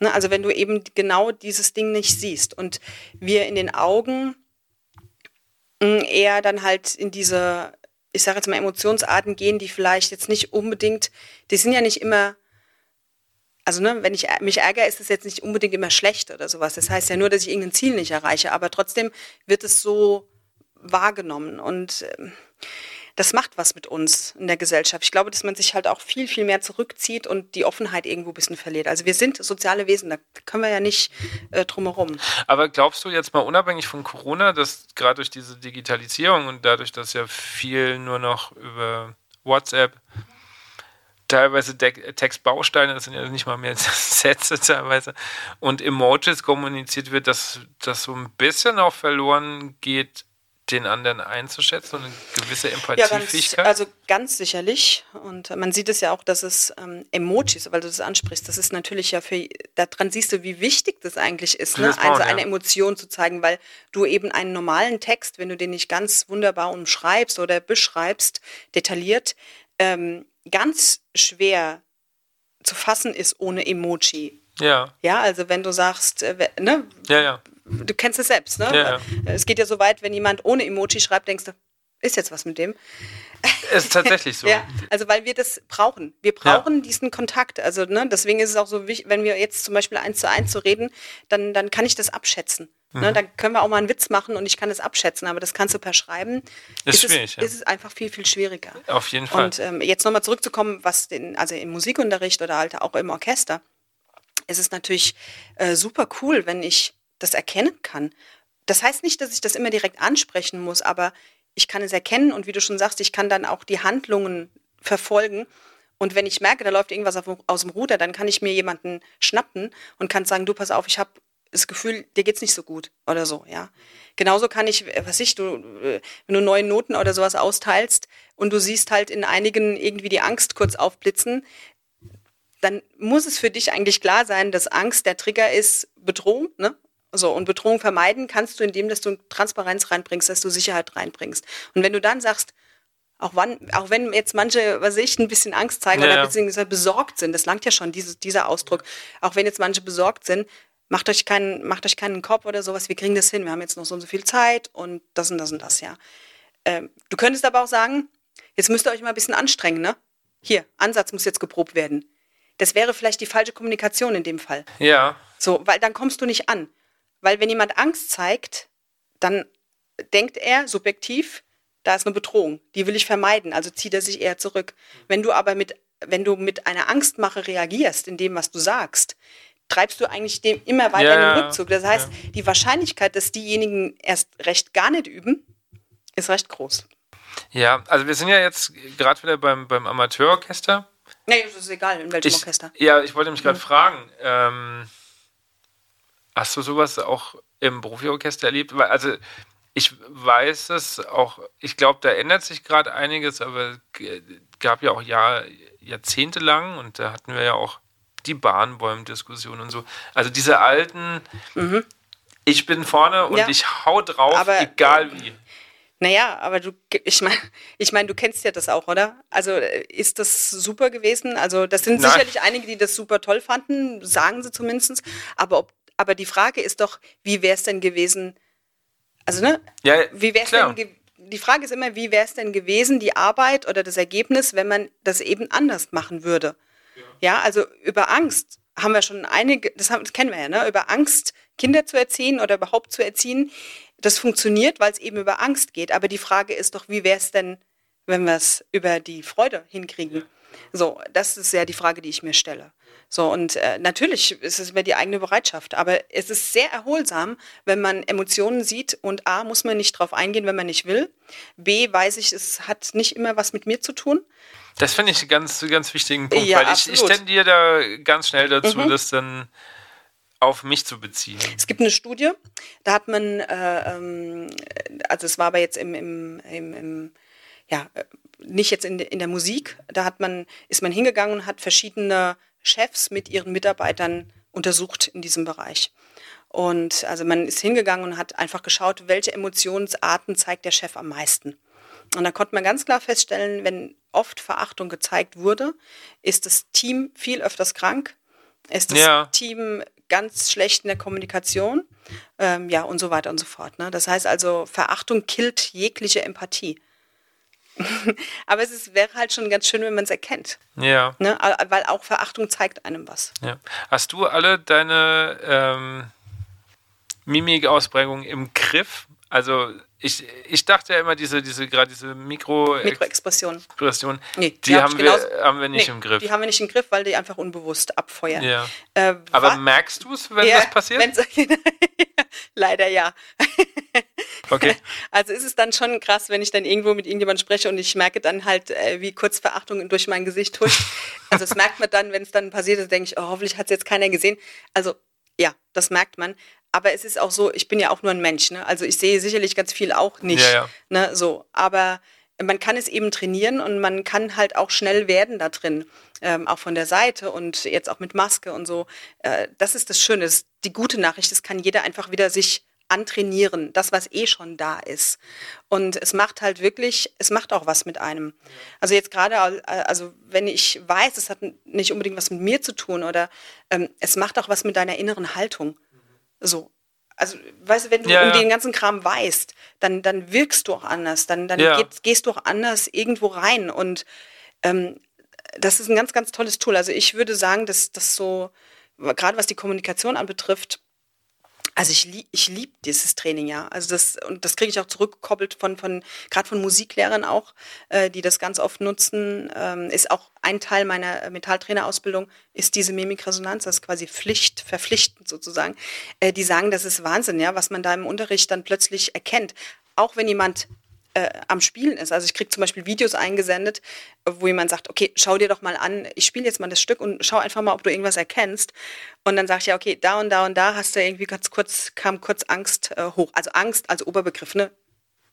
Angst Hätte ich das ne? gewusst, hätte so. ich mal ein Dirigiervideo von mir heute mitgebracht. Ja, genau. Jetzt mir noch schicken. Ich, ähm, oder wir gucken nachher. Ich glaube, vielleicht habe ich aber auf dem, auf dem Computer noch eins. Ja, und dann kann ich genau, dann sage ich, okay, du an der und der Stelle ja. äh, ne, ja. ist das und das passiert in deinem Gesicht. Und dann sagt er, ja, stimmt, das und das habe ich da gedacht oder da und da äh, hapert es noch und so. Das ist ganz spannend, dass man darüber auch viel erkennen kann. Also immer wichtig, man muss immer schauen, wie ist die Baseline, also wie, wie bist du äh, im Normalzustand. Ne? Also es gibt natürlich Menschen, die, die ganz oft einfach in der Base immer die Augen zukneifen oder sowas. Das hat nichts zu sagen.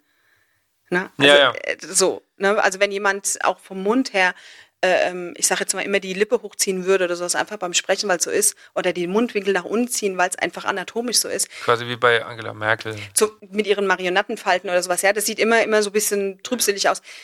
Das ist, ist halt die so. Base, genau. Ja. So, wichtig sind die Abweichungen davon. Das muss man halt lernen. Ja.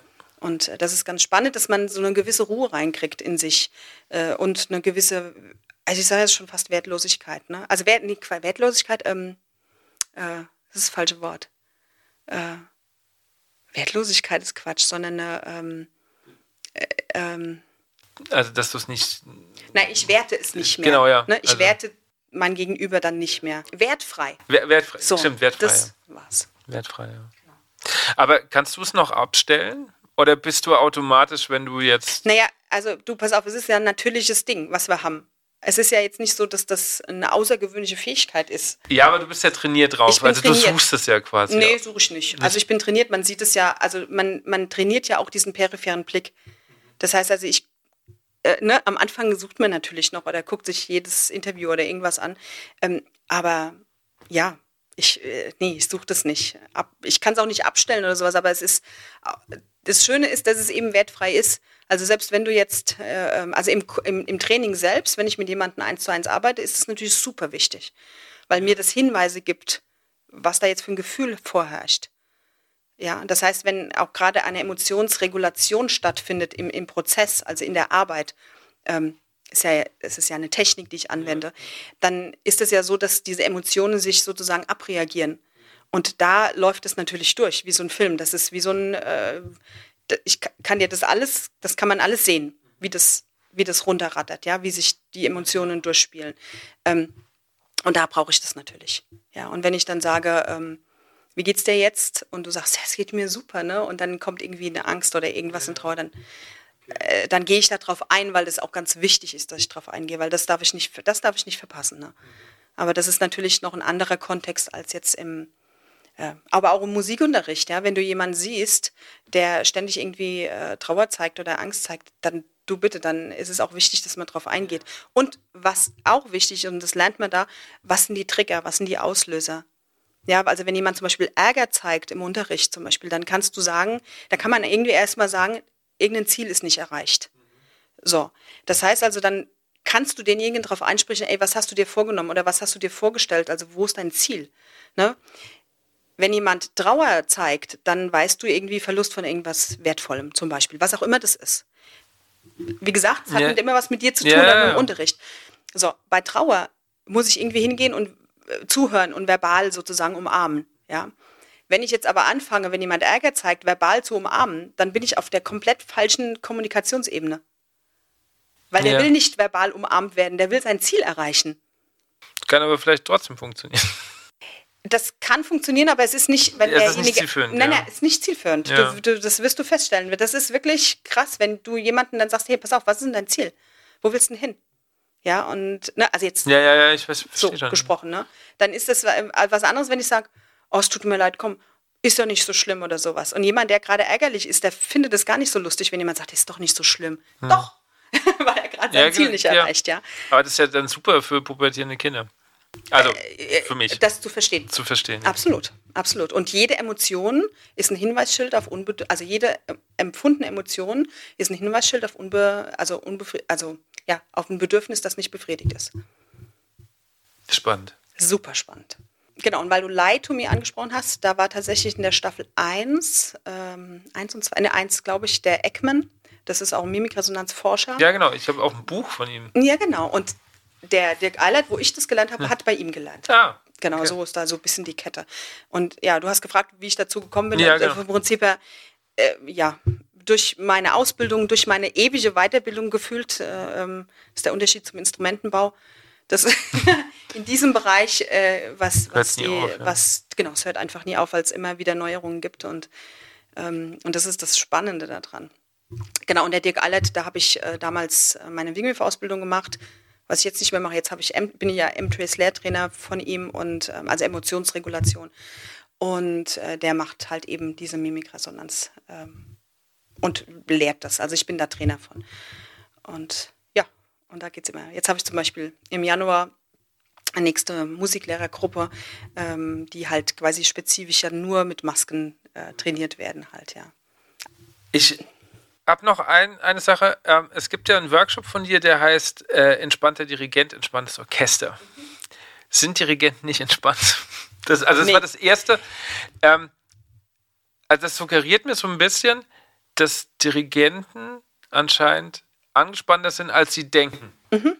Also ehrlich gesagt ist dieser, dieser, dieser, dieser Titel gar nicht auf meinem Mist gewachsen. Also schon, ich habe den schon so, aber ich habe den, äh, dieser Titel ist deswegen da, weil Dirigenten mir das so gesagt haben. Also ich habe dir eben gesagt, dass ja, ich da ganz ja, ja, viel interviewt habe und so. Und da war der Tenor, dass die schon oftmals angespannt sind äh, und auch nicht abspannen können. Also auch verschiedene Sachen. Also sei es drum, du bereitest irgendwas vor und dann wird es nicht geübt. Oder du bereitest was vor und dann ist jemand doch nicht in der Probe. Ähm, oder aber ähm, du kannst nicht das machen, was du dir eigentlich vorgenommen hast.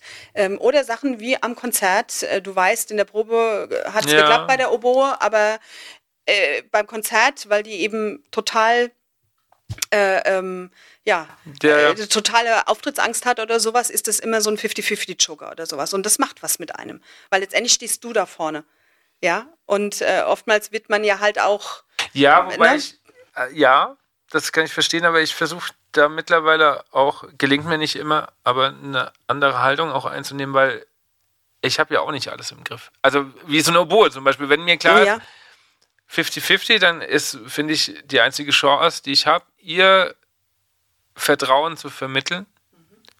Und wenn es nicht klappt, dann ist es halt so. Würde ich jetzt mal aus meiner Sicht Nee. so sagen. genau, Vertrauen bzw. Sicherheit irgendwie reinzugeben, Transparenz reinzubringen. Aber äh, der, der Ursprung war ja eigentlich, dass ich gesagt habe, es müsste irgendwas, das ist eine eigene Geschichte und die ist sehr lang, müssen wir irgendwann anders Mhm. einmal klären, aber dass ich sage, okay, ich möchte äh, den Dirigenten irgendwas auch anbieten, dass die vielleicht irgendwelche kleine Übungen kriegen, Ja. dass die ihr Orchester so ein bisschen mental einordnen, also mentales Warming-up. Und ähm, da auf diesem Ding habe ich dann halt auch viel interviewt und da kam das so ein bisschen raus, dass sie sagen, naja, eigentlich ist mir das, ich sage das so ein bisschen überspitzt, das Orchester ist das eine, aber eigentlich hätte ich gern was, wo ich ein bisschen runterkomme. Ja. So, also das war so dieser Tenor, dass man einfach sagt, hey, nach der Probe kann ich manchmal zwei, drei Stunden nicht einschlafen oder sowas, weil ich immer noch so aufgewühlt bin. Eigentlich hätte ich gerne, ich hätte gerne was, wo ich ein bisschen relaxter bin, ein bisschen gelassener bin, ähm, auch am Konzert oder sowas, ne? dass nicht so viel Druck auf mir ist und sowas. Und deswegen kam dieser Satz, also dieses Gegending entspannter Dirigent, entspanntes Orchester, entspanntes Sind das Orchester, dann entspannter Dirigenten Dirigent. von einem Amateurorchester oder kommen Beides. Auch, oder auch Ba Profidirigenten? genau, das waren beides. Mhm. Weil Ja, aber das es waren fast quasi nur, also Berufsorchester und ähm, ähm, Oberstufen, also Ja. ab Oberstufe, ja. Genau. Also jetzt nicht, na, so, ja. da haben wir ganz andere Baustellen. Okay. Aber da wird es für den Dirigenten auch gut tun. Ne? Also, Ja, auf jeden also, Fall. Es geht ja auch nicht immer darum, dass man äh, irgendwelche Übungen oder irgendwelche Sachen fürs Orchester macht, sondern oftmals langt ja, wenn man sich selbst irgendwie ein bisschen auf die Kette kriegt und dann, äh, dann überträgt sich das ja natürlich auch. Ja, weil du vorhin gesagt hast, wir spielen ja auch. Und ich glaube auch, dass wenn ich unterbewusst irgendwas ausstrahle, was ich gar nicht selber wahrnehme, Mhm. dass dann das Orchester, keine Ahnung, vielleicht auch so, irgendwie ist heute komisch. Und ich Ja, frage mich äh, vorhin, äh, vorhin ja, immer, was ist los? Und äh, es ist so, so ein Kreislauf irgendwie. Ich hatte letzt jemanden, der hat tatsächlich in seiner Bass immer quasi diese Oberlippe so hochgezogen. Äh, Qua- Quatsch, was ich erzähle. Nicht Oberlippe, sondern die eine Augenbrauen hochgezogen. Das kannst du auch toll. Genau. Aber nur mit der Seite. ja, also vom Prinzip her Augenbraue einseitig hochziehen oder sowas fällt in diese Familieverachtung oder sowas. Ja. Wenn es aber, genau, der hat immer beim Erzählen das so gemacht. So, jetzt weiß es aber keiner, Ja, aber die sehen den doch. die sehen das ja, dass das so ist, aber vom Gefühl her, wenn du das nicht weißt, dass es vielleicht zu der Familie Verachtung gehört, ist aber das, was du wahrnimmst innerlich, geht in diese Richtung. So Verachtung. Ne? Ja. So, dass man das fühlt. Und plötzlich gibt es dann irgendwelche Ungereimtheiten oder irgendwelche, ähm, ja, also da gab es halt schlicht und ergreifend Kommunikationsprobleme. Und, äh, Okay, aber das, passiert ja nur, wenn der neu ist, oder? Wenn, wenn der doch mal länger da ist, dann weiß Genau, ich also wenn der, dann, zum Beispiel, dann, wenn der zum Beispiel das tut und lächelt dabei oder sowas, dann haben die, hat es nichts mehr miteinander zu tun. Aber wenn der selbst sehr angespannt ist und lächelt eben nicht dabei und Ja, macht dann okay. genau diese Bewegung, dann, dann wird es kritisch. Okay. Na, und das sich selbst bewusst zu werden, selbst zu wissen, wie so dein, das ist ja, sind ja alles Muskeln, ne? kann man alles trainieren. Ja, ja. Ne? Und es ist nicht so gut, wenn man, auch wenn es schade ist eigentlich, aber mit den Falten und sowas, aber Botox hilft auch nicht, ne? Ja, ja, gut, dann ist es rum. Ja. Genau. Ja. So, also dementsprechend ist es äh, wirklich eine coole Schlüsselfertigkeit, würde ich mal sagen, für einen Dirigenten, wenn er, wenn er weiß, was da abgeht. Ich bin immer mehr angefixter bei dem Thema. Der Merke ich kannst du einfach gerne mal kommen, ich lade dich ein. äh, Sehr Kannst ja gerne. Vier Tage Podcast machen. Sehr gerne. Das, das, das klären wir gleich. Ähm, genau, also ich hätte noch, ich hatte noch so die Frage mir mal notiert, ob für solche Dinge auch einfach zu wenig Zeit eingeräumt werden. Aber wenn du natürlich sagst, das ist eher so was Selbstreflexives, dann, dann ist es ja. Also ehrlich gesagt gewinnst du Zeit, würde ich mal sagen, weil die Kommunikation besser wird. Also du gewinnst Zeit, du, du erkennst Dinge, also wenn wir jetzt beim Orchester bleiben oder auch im Unterricht, ne, du erkennst Dinge viel, viel schneller. Ähm, und wie gesagt, es ist nicht unbedingt immer notwendig, darauf einzugehen, direkt vor Ort, sondern du erkennst es und du kannst es besser einschätzen. Und du weißt, dass gewisse Dinge nichts mit dir zu tun haben. Ähm, ne, du bist viel wertfreier und äh, dementsprechend gewinnst du ja Zeit. Ja, also das ist ja genau das, wo es halt auch äh, nutzt. Ne? Ja. Hm. ähm, wir haben echt lange jetzt geredet. Ja, aber echt. aber ich finde es voll cool. Aber ich mache am Schluss immer eine Schnellfragerunde. Oha, okay. Oha. Ich habe das schon einmal gehört. Ich habe tatsächlich noch gar nicht so viel von dir gehört, aber die Alexandra habe ich mir angehört. Ja, das war ja meine erste. Ah ja, Ja. genau. Da waren wir, glaube ich, beide mega nervös. Sie hat sowas noch nie gemacht, ich noch nie. Und, äh, Super, jetzt bist du nicht nervös und ich, aber ich Doch. war jetzt nicht nervös, aber es war, nervös. es war ein bisschen ein komisches Gefühl, weil, ähm, ja, weil man es einfach noch nicht gemacht hat. Ja. Aber es ist ja gar nicht so schlimm eigentlich, oder? Nee, du kannst ja schneiden. Richtig, ich kann schneiden. Alle M's werden Alle rausgeschnitten. M's, ja. Schnellfragerunde bitte. weiter. Also schneller bitte. Also, du spielst ja Querflöte, Klavier und Posaune. Mm, Ja, wobei. Schreibst du? Ja. Ja, ja, ja, ist so. Okay. Aber ich will nur sagen, Posaune erst seit, seit drei Jahren. Okay. Welches Instrument charakterisiert dich am besten? Ich glaube, die Posaune. Obwohl du es erst so kurz spielst? Mhm. Warum? Ach, ich, ähm, ich finde es einfach großartig, dass man auf der Posaune hoch spielen kann, tief spielen kann und so diese ganzen, also es sind mehr Gefühl für mich, mehr Facetten möglich, irgendwann mal, also jetzt noch nicht, aber irgendwie habe ich so mehr, ich weiß nicht, irgendwie passt das, obwohl Flöte auch immer cool war, aber ich würde jetzt sagen, jetzt Posaune. Früher Also- vielleicht Flöte, aber jetzt Posaune. Als Blechbläser muss ich natürlich sagen, verstehe ich. Ich habe es ja eh auch gebaut, deswegen muss ich das ja eigentlich sagen. Äh, hast du die selber gebaut? Mhm. Cool. ist schon lange her. War ich noch jung. Du bist immer noch jung. Nee, genau. Aber da war ich noch jünger. Zweite Frage, welche, äh, oder nee, welchen Dirigent sollte man mal studieren hinsichtlich seiner Körpersprache? Gibt es da jemanden, wo du sagst, das ist so ein Paradebeispiel für, oder negativ Paradebeispiel für? Boah, das kann ich jetzt gerade nicht sagen. Können wir die überspringen, die Frage? Kann ich das nachliefern? Das kann ich dir nicht sagen. Okay. Kann ich dir echt nicht sagen. Ja, Ein Paradebeispiel von seiner Mimik und so. Ja. Also der, der, der, der ähm, äh, Gustavo Dudamel ist, glaube Ja. ich, für mich, der ist toll. okay. Also der fällt mir jetzt spontan ja. ein. Wie, wie findest du den ähm, aktuellen von den Berlinern, äh, den Petrenko? Ja. Okay. Müsste ich jetzt, müsste ich mir jetzt Ja, nochmal sagen. okay. Aber den, zum Beispiel Ja. den Gustavo Dudamel, finde ich, Okay. äh, habe ich das richtig? Ja. äh, Ich glaube, ja, das, schon. das, ne? das hat er richtig betont. also, Genau, äh, den finde ich großartig in seiner Mimik, in seinem, Ja. in seinem Brennen und in seiner Wahrn, also in dem, wie er scheinbar wahrnimmt, ja. Ja. Äh, so diesen Kontakt, also Mhm. diesen Kontakt, er, den er knüpft. Ähm, das macht beim Zuschauen einfach so, wo ich denke, ah, da würde ich gerne auch mal eine Essen. Ich, ich finde auch immer noch, dass. Also Schlagtechnik gehört dazu. Auf, also ich will das gar nicht kleinreden. Mhm. Aber ich glaube nach wie vor, wenn da vorne jemand ist, der unfassbaren Kontakt Mhm. zu, seinem, zu seinem Orchester hat und dich da mit reinzieht, wäre es mir, glaube ich, völlig egal, wo der da rumfuchtelt.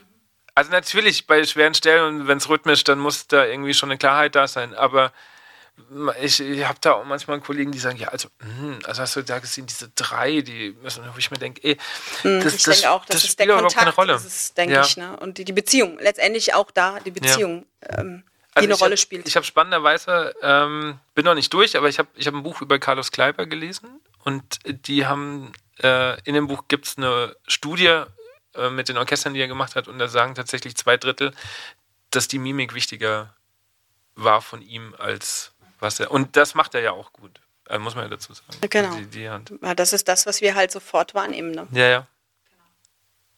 Umso spannender, äh, dass äh, muss ich tatsächlich mich noch mehr damit auseinandersetzen. Ich merke das schon. äh, welches Buch sollte man mal gelesen haben? B bitte, was fragst du mich denn jetzt ein, vom Buch her? Ja. Ir irgendein Buch. Das muss ja gar nichts mit dem Thema zu tun haben. Wo du sagst, das, das muss man mal gelesen haben. Äh, hast du mal meinen Bücherschrank gesehen? Nein? Ich kenne nur die zwei Rollen jetzt. Äh, das, oh, das kann ich jetzt nicht. Das ist wirklich eine Frage. Okay. Äh, also welches Buch? Willst du, dass ich was Bestimmtes sage? Dein Lieblingsbuch. Ich habe kein Lieblingsbuch. Tatsächlich. Das letzte, nicht. was du gelesen hast. Ich lese zehn parallel. Ähm, Ja, das kenne ich. Also würde ich, okay, dann muss ich tatsächlich sagen, das letzte, was ich gelesen habe, ist hier tatsächlich Körpersprache entschlüsseln und verstehen. Ah, Vom Dirk Ali. Da geht es, also Mimikresonanz, ja. Okay. Das ist mein letztes Buch, das ich gelesen habe, weil du jetzt gefragt ja. hast. Ähm, welchen Film sollte man mal gesehen haben? Vielleicht auch hinsichtlich ja, was denn? äh, äh, Mimik oder sowas. Mimik oder so, wo du sagst, Na, äh, also super. was ich definitiv einen super Film finde, äh, einfach vom, vom Thema her, ist Alles steht Kopf. ja. Den finde ich großartig, diesen Disney-Film. Ja, ja, das. Äh, ähm, der der, der süß, ja. zeigt tatsächlich viel auf, was Ja. so im Gehirn passiert. Ja. Der zeigt diese ganzen Emotionsarten, äh, also nicht die ganzen, aber Nee, er aber zeigt viele Emotionsarten. vier, glaube ich, sind oder? Äh, vier von Ärger, Ärger, ähm, Freude, Freude Angst. Traurigkeit und Angst. Ne? Vier. Angst. Angst ist die nee, grüne. ist, ist nicht Ekel Ekel auch ist- dabei? Ich, ich glaube nicht. Nee, also genau. Und das zeigt wunderbar, dass Emotionen alle wichtig sind. Ja. Und das ist ganz schön. Und dass alle auch mal aus dem Ruder laufen können und dass man all, dass, dass, dass alles zusammenspielt. Das Ja. ist, ist mein, eigentlich mein Top-Film äh, nach wie vor. Äh, alles steht Kopf. Okay. Und ähm, je nach, ja, das, den finde ich großartig. Okay, cool. Mhm. Hast du einen Lieblingskomponisten in der symphonischen Blasmusik?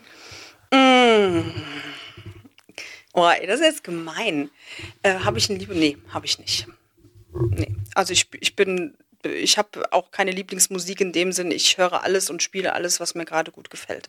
Okay. Ja, also das ist, okay. gibt's, gibt's nichts. Ich spiele total gerne Filmmusik, das muss ich dazu, äh, muss ich zu, äh, dazu sagen.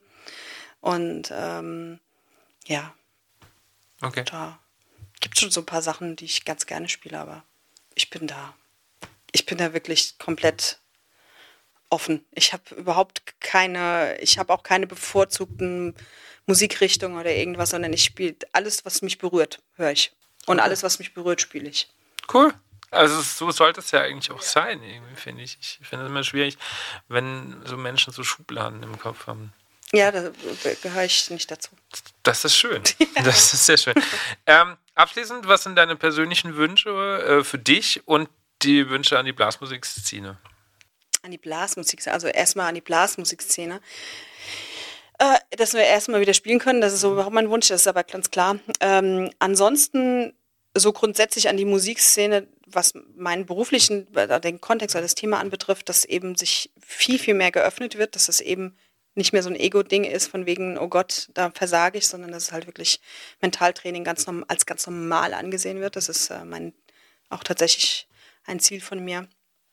Und ähm, ja, dass, dass sich die, die ganze Blasmusikszene da einfach öffnet. Im, vor allen Dingen auch im Profibereich. Ne?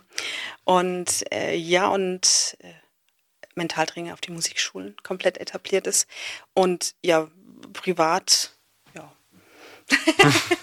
privat, ja, das, das, das wünsche ich mir tatsächlich jetzt im Moment äh, nichts mehr, als dass das ganze Ding hier äh, jetzt bald sich wieder ja, Verflüchtigt. ver, ver, verflüchtigt oder dass es halt einfach jetzt auch bald mal wieder weitergeht, ne? dass man, dass man eben auch diese private, also für mich ist das auch sehr eng verbunden, also mein Job und privat ist und Musik und überhaupt alles, das ist schon sehr verwoben. Ja, also ja. Das, äh, das eine ist mit dem anderen verknüpft und ja, dass wir, dass es weitergeht halt, ne? So. Das ist Okay. äh, ganz banaler Wunsch vom Ja. Prinzip, ja. Auch ein banaler Wunsch. Ist wichtig, finde ich. Ja, absolut. Ich sage vielen, vielen Dank für dieses tolle Gespräch und das, wir haben echt lang jetzt gesprochen. Vielen, vielen Dank, dass du dir die Zeit dafür genommen Ja, hast. gerne, sehr gerne. Vielen Dank. Vielen Dank, für, dass du da bist. Also, super. Sehr gerne. Das war die 18. Folge von On Air und die erste Folge im neuen Jahr 2021. Und ja, ich hoffe, ihr habt ganz viel mitgenommen. Man hat, glaube ich, gemerkt, dass mich das Thema doch sehr packt und sehr interessiert. Und ähm, ich glaube, es war nicht die letzte Folge darüber. Bestimmt auch nicht die letzte Folge mit, mit, mit Mona. Ich muss gleich eins nochmal klarstellen, wir hatten die Diskussion, es steht natürlich doch Mentaltrainer in der Homepage, da habe ich mich doch geirrt. Wer jetzt Interesse hat oder mit Mona direkt Kontakt aufnehmen möchte, kann auf ihrer Homepage nachgucken.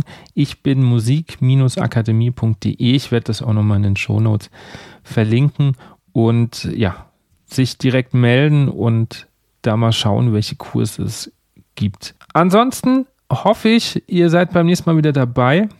Abonniert diesen Podcast, sagt es weiter. Folgt mir gerne noch auf Facebook oder auf Instagram. Und dann wünsche ich euch eine gute Zeit.